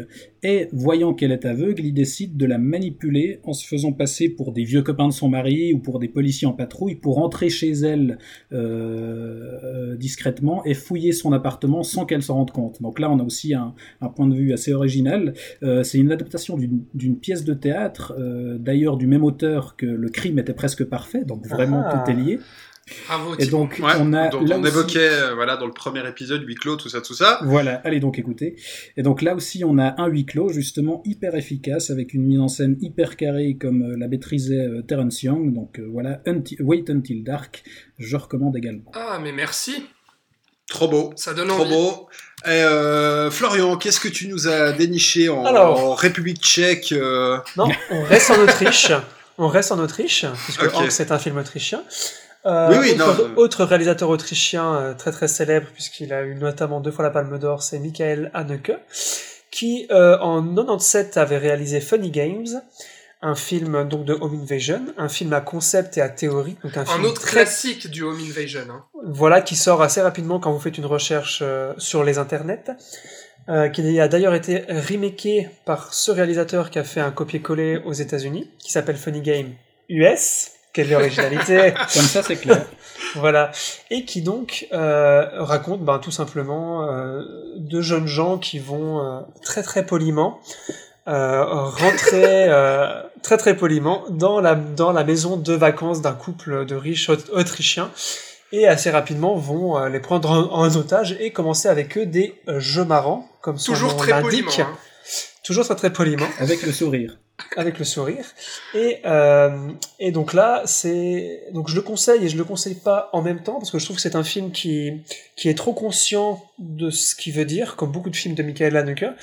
Euh, qui, qui regarde un peu de haut son spectateur en voulant euh, lui montrer à quel point, en tant que spectateur, on est consommateur de violence graphique au cinéma. La preuve avec cette émission, quand même. hein. Voilà. Et euh, donc voilà, c'est un film à voir qui est très dérangeant pour ça, mais qui des fois a un point de vue assez pédant, je trouve. Ouais, Mais qui- Il y a un peu un propos de vieux con quand même derrière. C'est ça. Voilà. Merci. Je voulais pas le dire, mais voilà, un propos de vieux con. Merci Anneke. et, euh, et voilà, mais c'est un film qui est, qui est dans les années 90 et début 2000 a très vite euh, a très vite accédé au statut de film culte. Et, euh, et qui est connu aujo- aujourd'hui pour ça, pour être un film provocateur, euh, voilà. Et qui est hyper choquant aussi et hyper malaisant, quoi, comme, Oui. comme angst un peu. Alors, je le comparerais absolument pas à Angst. Non, mais dans le malaise ressenti par le spectateur. Ouais, mais c'est abs- ouais, mais c'est pas le même parce que tu vois derrière ce que Anneke veut faire, tu vois. Ouais, ouais, ouais, bien sûr. Contrairement à Angst où tu, tu peux pas en fait parce que enfin voilà bref. Et le deuxième film euh, qui se passe 20 ans plus tard qui est de notre ami Darren Aronofsky, réalisateur subtil devant l'éternel. Ce film euh, s'appelle euh, Mother avec un point d'exclamation, donc euh, Mother plutôt que Mother, qui là est un vrai home invasion surtout à la fin qui pour ceux qui l'ont vu s'en rappellent je pense avec une fin euh, dantesque au sens littéral hein, parce que c'est vraiment infernal comme fin. Euh, alors pareil, c'est un film qui a beaucoup divisé et que même moi j'ai j'ai apprécié, mais pas entièrement. Mais euh, au moins d'un point de vue home invasion, c'est c'est un des trucs qu'on a le mieux fait, je trouve, parce que tout tourne autour de ça. Et c'est aussi un type de home invasion qu'on n'a pas vraiment vu, puisque tout est symbolique, tous les personnages n'existent pas vraiment, on sait pas d'où ils viennent, et c'est une invasion assez massive, puisqu'à la fin, je sais pas combien ils sont, mais ils doivent être 500 dans cette baraque. Donc, euh, donc voilà, j'en parlerai pas plus parce que j'ai pas envie de trop spoiler, mais c'est un film très très subtil euh, qu'on a qu'on a beaucoup aimé avec Jennifer Lawrence et Javier Bardem. que, que tu as en tout cas beaucoup aimé. Mais qu- qu'on aime ou qu'on n'aime pas, ça reste quand même un, un film à voir, je dirais. quoi. C'est Ouais, ouais. c'est Ouais, quand ouais. même un film une- qui teste beaucoup une- de choses. Et c'est une expérience. Ex- C'est vrai, voilà, c'est une expérience. Ouais. Donc voilà pour mes deux recommandations. Ouais, autant vous ne sortirez peut-être euh, pas avec le même avis, mais en tout cas, ça a effectivement euh, peut-être le mérite de le voir. Euh, donc, euh, effectivement, Mother, puisqu'il y a un point d'exclamation, de Monsieur Aronofsky. Euh, voilà donc pour nos recours un petit peu sur le euh, Home Invasion avant de gentiment... Si je peux juste rajouter une dernière, un dernier recours. Ben, fait, on est là. Vas-y, puisqu'on est dans les films qui divisent, je trouverais dommage de ne pas le mentionner. Il y, y a un film qui me, qui me paraît intéressant à recommander aussi, c'est The Strangers de Ah, mais oui, Brian Bertino, celui-là. réalisé en 2008, euh, qui raconte l'histoire d'un couple qui rentre de soirée et qui est en froid parce qu'on comprend très vite que lui a fait sa demande et qu'elle euh, a dit non, malheureusement. Euh, et donc la, la soirée euh, commence déjà un peu mal, mais en plus, ce même soir, un trio de tueurs masqués a décidé d'assaillir leur maison pour évidemment les, les tuer, pour changer. Et, avec ils ont décidé de toquer à la porte. oui, d'abord, en demandant si Tamara est ici. Euh, et, ce que je trouve intéressant avec ce film-là, c'est qu'on a à nouveau, comme Hush, mais même peut-être plus encore, un récit hyper minimaliste, avec quand même des, personnages un, peu construits, puisque voilà, on, développe quand même un, un background émotionnel avant de, de lancer le film à proprement parler. Très simplement, on pose ces personnages, et là aussi, euh, ils vont être pris dans un jeu sadique, puisque les, les, les assaillants ne vont pas euh, vouloir pénétrer la maison euh, tout de suite, mais les terroriser euh, à mort, jusqu'à un final particulièrement cruel, et je trouve plutôt osé. C'est clair, ouais. Et donc voilà, avec ce film-là qu'on a un petit peu oublié aujourd'hui, mais qui avait quand même fait bien parler de lui à l'époque. Bah, qui a son importance dans le Home Invasion. Hein, quand Ouais, même, ouais, hein. puis ça, ça a aussi un peu relancé une certaine mode dans le slasher après, parce qu'il a quand même connu un, un bon petit succès. Je trouve qu'on a un film simple, efficace, euh, qui a aussi connu une suite d'ailleurs euh, assez récemment. Mais qui était euh, toute pourrie, par contre. hein. Ah non, je trouve pas. Alors là, elle virait plus, déjà plus dans le, dans le slasher pop et, et ouais. coloré, moins désespéré que, que le premier film, mais je trouve toujours assez honnête et, plutôt efficace. Donc euh, voilà, pour moi, ça, fait partie de, des exemples de ces dernières années de, films euh, slasher ou, qui lorgnent un peu dans ce genre, qui sont euh, respectueuses du genre et, et premier degré, et ça fait du bien euh, dans une période post-scream où on peut avoir tendance à se reposer un peu trop sur le décalage. Là, on avait des films qui prenaient ça au sérieux. Un film que Robin a adoré. Pas du tout. Voilà. Non, moi je, moi je, je suis passé alors complètement à côté du, du film que je trouve euh, absolument pas intéressant. Pourtant, Euh, t'étais pas amoureux de Liv Tyler, toi? Non, Arwen, quand même. non, non. Euh, pas du Seigneur des Anneaux, tout ça, bon. Ah, je, suis amoureux de, je suis amoureux de Gollum déjà. hein. Ah. Euh, tu peux pas tester. Ton cœur est déjà pris. Voilà. Non, non, euh, non. Alors en fait, je, moi, ce qui m'a complètement laissé sur euh, sur sur le, le carreau avec ce film, euh, c'est qu'en fait, là où Hush effectivement joue, je trouve assez bien avec le décalage de cette ce, ce, ce- on va dire cet assaillant qui va jouer avec sa victime, sa proie, etc. Là, je trouve qu'en fait, il y a, il y, a, y a jamais de, enfin, de, de- d'aboutissement aux scènes de tension. C'est-à-dire qu'on nous met beaucoup de tension, puis en fait, il ne se passe jamais rien. C'est-à-dire que les, les, les, euh, les méchants vont, vont mettre un, un- des plombes, mais absolus à rentrer, ils vont rien faire du tout, ils vont courir euh, dans le jardin, ils vont faire de la balançoire, et ce qui fait qu'en fait, au bout du, du deuxième ou du troisième moment de tension, tu sais qu'il va rien se passer, parce que tu sais que les méchants vont rien faire. Donc, je trouve que tout se pète la gueule Ah bah, parce que à la fin, ils parce font que quelque chose quand même. Ouais, mais bon, il a fallu une heure et demie pour qu'il passe la porte. Enfin, je veux dire, à un moment. euh, C'est un suspense et- lent, ça se sent. Ouais, c'est Non, non, non. Bah, bah, moi, je trouve que ça, ça marche pas. Et puis, en plus de ça, euh, tous les effets qui veulent être un petit peu effrayants ou quoi sont visibles à peu près à la circonférence de la Terre. C'est-à-dire que euh, tu, tu sais exactement à quel moment telle personne va sur- sortir de, de où. Moi, je m'amusais à noter, bon, bah ok, là, elle rentre dans cette pièce, c'est clair qu'elle ressort, le type, il va arriver de la droite. Ah bah tiens, il arrive de la droite, c'est incroyable. Alors, je sais pas si c'est voulu de vouloir, euh, on va dire, essayer de faire peur avec des clichés attendus du spectateur, mais moi je trouve que ça ne marche absolument pas. C'est peut-être que tu es plus intelligent que le scénariste. Alors peut-être, mais qu'est-ce que je me suis fait très chier? probablement. Non mais Robin, je vais, je vais réconforter ton petit cœur et puis je vais te recommander euh, un dernier film. Je vais te, je vais te recommander de voir euh, Your Next de Adam Wingard sorti en 2013 Tu fais euh, bien. où c'est une famille américaine qui est à un souper et puis euh, d'un coup il y a des méchants masqués qui arrivent euh, à, à coups d'arbalète hein, quand même. Euh, et puis là on est vraiment dans une pure série B hyper fandarde, on est là pour le fun, on est là pour voir des morts avec des mixeurs dans le crâne, enfin des trucs comme ça, c'est- jouissif. Ça c'est- vendu ça. C'est pas très prétentieux, c'est assez malin, c'est hyper bien fait et, euh, et franchement on passe un, un très très bon moment euh, devant, c'est hyper fun. Euh, donc encore dans le Home Invasion, Your Next, c'est à, à voir pour un samedi soir entre potes ou en couple ou tout seul, ce que vous voulez quoi. Trop bien.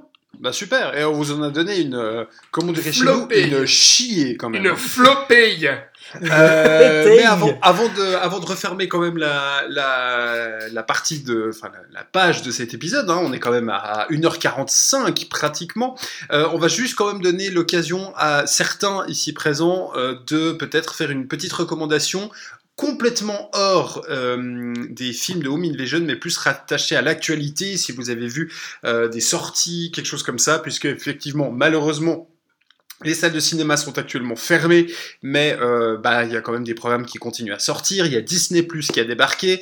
Euh, il y a Netflix évidemment qui, euh, eux, n'ont pas besoin de, de salles pour euh, balancer leurs trucs. Donc, si vous avez des films, on va dire un peu estampillés nouveautés, les gars, c'est le moment. Euh, Alex, je sais que tu en as en tout cas un. Enfin, c'est même une série. Voilà, c'est pas un film, c'est une série. Est-ce que vous avez regardé Tiger King sur Netflix, les amis? Mais Non. non, Mais alors, c'est c'est la série dont tout le monde parle, alors, mais que faites-vous? Vous n'avez Bah, pas vu euh, les mêmes passer pas sur la page. Internet on regarde des Home Invasion. C'est Voilà. ça. Ou Euh, alors des bonnes séries. Vous avez sûrement... Non, mais c'est une très bonne série. c'est une mini-série documentaire en 7 épisodes de 45 minutes. Ça s'appelle donc, euh, ça s'appelle donc Tiger King ou bien Au Royaume des Fauves euh, en français. Vous avez sûrement vu des mèmes passer euh, de ce beauf redneck américain avec des piercings et des tatouages partout, un mulet peroxydé et puis euh, moustache en guidon. Eh bien, euh, cet homme-là, c'est Joe Exotic. C'est un patron de zoo aux États-Unis euh, qui a été éleveur de tigres et puis qui a vendu des tigres dans tous les zoos d'Amérique et puis qui est accusé aujourd'hui de la tentative d'assassinat envers une femme qui menaçait son empire, qui est une femme à la tête d'une association euh, qui venait en défense aux animaux exotiques et notamment aux félins et puis qui, qui, condamnait en fait, enfin qui dénonçait les pratiques illégales en fait de cet homme éleveur de tigres. C'est hyper fun, c'est absolument surréaliste parce que on a l'impression, enfin c'est tout, tout est une histoire vraie et c'est tellement euh, rocambolesque et plein de rebondissements absolument inattendus et, vraiment surréalistes, surtout pour des Européens euh, qui voient des rednecks américains euh, se tirer la bourre. Enfin bref, c'est voilà, c'est absolument à voir euh, parce que même un, même un film euh, aurait adoré euh, un scénario pareil, aurait adoré écrire un scénario pareil. donc juste pour ça, ça vaut le coup. Et puis surtout que la série est assez nuancée aussi. Il n'y a pas de gentils ou de méchants, c'est tous des pourris. On est dans un vrai Scorsese. Voilà. C'est beau, sauf qu'il y a des tigres. Est-ce que quelqu'un d'autre a, a quelque chose? C'est bon. Bravo. C'est bon. Alors, je vais, je vais enchaîner puisque j'ai la parole. Je vais vous parler d'un documentaire euh, qui est sorti sur Arte le 12 avril, donc il y a seulement quelques jours, qui se, qui s'intitule Kubrick par Kubrick. Donc, euh, qui, comme son nom l'indique, est un documentaire sur Kubrick. En fait, le c'est un documentaire français réalisé par Grégory Monroe, qui est un nom pas très français, mais c'est vrai. Euh, qui se qui se propose en fait de reprendre les enregistrements que euh, que Michel que Michel Simon donc grand critique cinématographique qui a notamment fondé euh, la revue Positif et qui a surtout été un des rares journalistes à avoir pu interviewer Kubrick pendant une période de dix ans.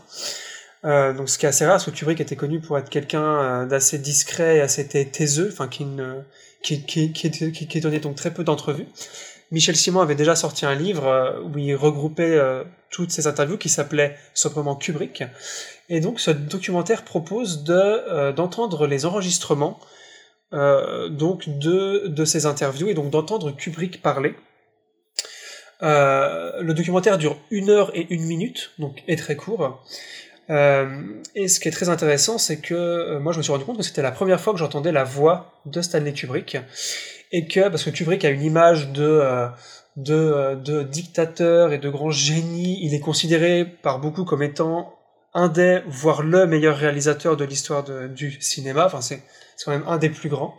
Et euh, ça ouvre une porte en fait vers l'homme en fait. En tout cas, l'homme de ce qu'il voulait dire dans ses films. Il a beaucoup de propos philosophiques, mais aussi beaucoup de propos sur comment lui expérimente la construction d'un film, comment faire un film, quel est son processus. Et euh, le documentaire est visuellement aussi intéressant puisqu'il a recréé euh, la pièce 18e siècle qu'on voit à la fin de 2001, euh, avec plusieurs artefacts de tous les films de Kubrick. Et la caméra passe un peu lentement sur tous ces trucs et je trouve que visuellement il y a un parti pris assez intéressant et euh, comme si la voix de Kubrick en tant que telle n'était pas suffisante en fait. Donc je trouve que c'est un documentaire assez complet qui est donc disponible sur arte.tv gratuitement, hein, il n'est pas en VOD, vous pouvez le voir comme ça, et sur leur chaîne YouTube euh, aussi. Donc voilà, je, je conseille pour ceux qui connaissent déjà et, ceux qui, et, ceux qui, voudraient connaître euh, mieux ce réalisateur incontournable. C'est clair. Puis en plus, c'est euh, gratuit et que ça, ça, dure du coup une heure. Il n'y a pas de, et de raison français, de, monsieur. de, se priver, effectivement. et en plus. Euh... euh, Thibaut, oui, moi, alors moi, malheureusement, j'ai dans les quelques trucs de l'actu que j'ai pu euh, voir ces derniers temps, j'ai rien vu de, très notable. Donc, je vais de nouveau aller piocher dans les vieilleries euh, qui sortent ces temps sur les, les plateformes, et je vais parler de Happy Feet 1 et 2 qui sont disponibles sur Netflix depuis le 15 avril et ça me paraissait être une bonne occasion de donner une nouvelle chance à ces films qui se sont malheureusement plantés en salle, surtout le deuxième, et qui ne le méritaient absolument pas parce que non, malgré ce que beaucoup de gens euh, croient encore aujourd'hui, c'est pas juste des, des, petits films pour gamins avec des pingouins qui chantent. Euh, c'est même... fait par le mec de Mad Max. C'est ça, c'est réalisé par, par George Miller, donc le créateur des Mad Max, mais aussi de Babe.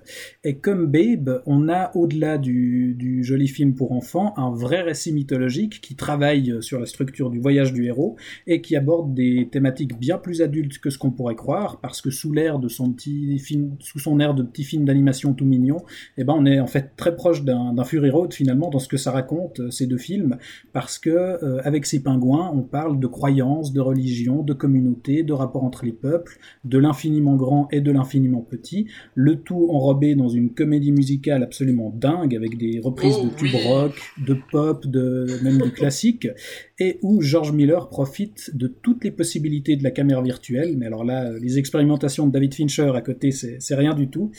Euh, voilà, il y a, y a, des choses vraiment impressionnantes et en bref, c'est absolument tout ce qu'il faut en ce moment, je crois, parce que voilà, si vous avez jamais vu ces films et que vous voulez euh, un bel appel à la solidarité, eh ben, Happy Feet 1 et 2, c'est idéal. Et dans Happy Feet 2, il y a même Matt Damon et Brad Pitt qui font les voix de Matt petites Damon. crevettes. Absolument, de krill. de krill. Matt Damon. et c'est voilà. génial. Je plus sois Thibaut. Il faut voir Happy Feet 1 et 2. Formidable. Super. Eh ben, eh ben, vous en avez là. Il y, a des, il y a des trucs euh, euh, à voir dans tous les sens. Euh, je vous rappelle quand même les films dont on a parlé. Euh, dans notre dans les quatre choix donc on avait sur le Home Invasion il y avait euh, donc Panic Room de David Fincher il y avait Hush ou Pas un bruit de Mike Flanagan Straw Dogs ou Les chiens de paille de Sam Peckinpah et finalement Angst ou Schizophrénia de Gerald Cargle, je vais avoir de la peine jusqu'au bout après. Non mais c'est bien, franchement, tu t'en sors pas, pas mal. Hein. mal. voilà, c'est euh, voilà, c'est autrichien en plus. Euh, il faut, il faut, il faut, il faut le coup. Il faut le coup. Euh, voilà donc pour euh, tout ce qu'on avait à dire. Vous avez plein, plein de films à, à voir. En tout cas, c'était euh, l'occasion pour nous aussi de bah, vous, vous proposer un, un rendez-vous aussi dans cette période, dans cette période compliquée qu'on espère qu'elle se passe bah, le mieux possible pour vous. En tout cas, courage à vous et à, à toute, à toute votre, votre famille. Nous, en tout cas, ça a fait euh, plaisir de pouvoir se retrouver, même si c'était à distance par, euh, par des réseaux internet et par, euh, et par caméra pour discuter un petit peu donc de ces Home Invasion. Et on va se retrouver très très vite, évidemment, pour une nouvelle tournée générale. Merci à toi, Florian, d'avoir franchi virtuellement la porte du salon. Avec plaisir. Merci à toi, Thibaut, également. Mais avec plaisir, merci à toi Robin. Et puis euh, merci Alex. Merci, merci à toi Robin surtout. Et puis qu'est-ce qu'on qu'est-ce qu'on promet à nos auditrices et nos auditeurs que la prochaine fois on fait une émission euh, où on parle de films un peu plus euh, un peu plus légers et réconfortants? Parce que là entre le huis clos et genre... le Home Invasion on a du lourd là. Voilà, genre les films catastrophes. Voilà, ça... Les films de fin du monde. Voilà. Non, non, on, on, reviendra, on reviendra avec quelque chose de quand même de plus, euh, d'un peu plus joyeux et puis d'un peu plus, euh, voilà. Donc euh, n'hésitez pas, dites-nous évidemment en commentaire si vous avez déjà vu ces films, si vous les appréciez, s'il y a d'autres Home Invasion que vous connaissez et que vous appréciez, on serait en tout cas très heureux de pouvoir continuer la discussion et le débat avec vous. Vous savez que vous pouvez évidemment retrouver tous nos épisodes en podcast sur les différentes plateformes Spotify, Apple Podcast, SoundCloud, YouTube, etc. Abonnez-vous, abonnez-vous surtout. Ouais, exactement. Pouce bleu, cloche, abonnez-vous, tout ça, tout ça, avec grand plaisir. Euh, Portez-vous bien et à très bientôt dans le saloon. Ciao, ciao. Ciao. Ciao.